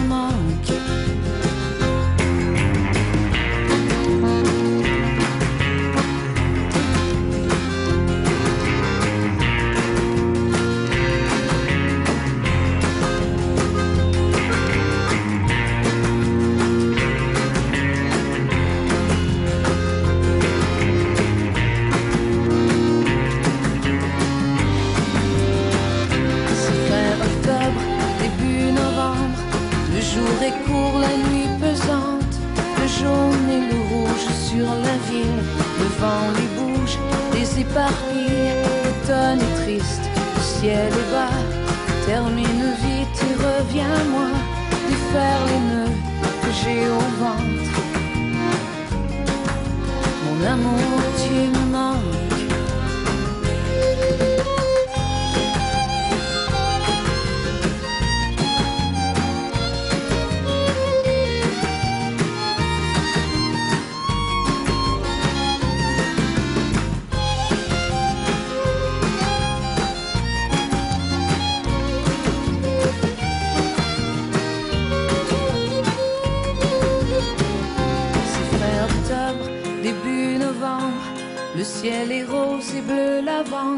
Seul dans la foule de Montréal. Je marche, je cours sur Mont-Royal. Les arbres ont perdu leurs habits. Les merles bleus ferment leur nid. Chemin de terre, bonne cadence.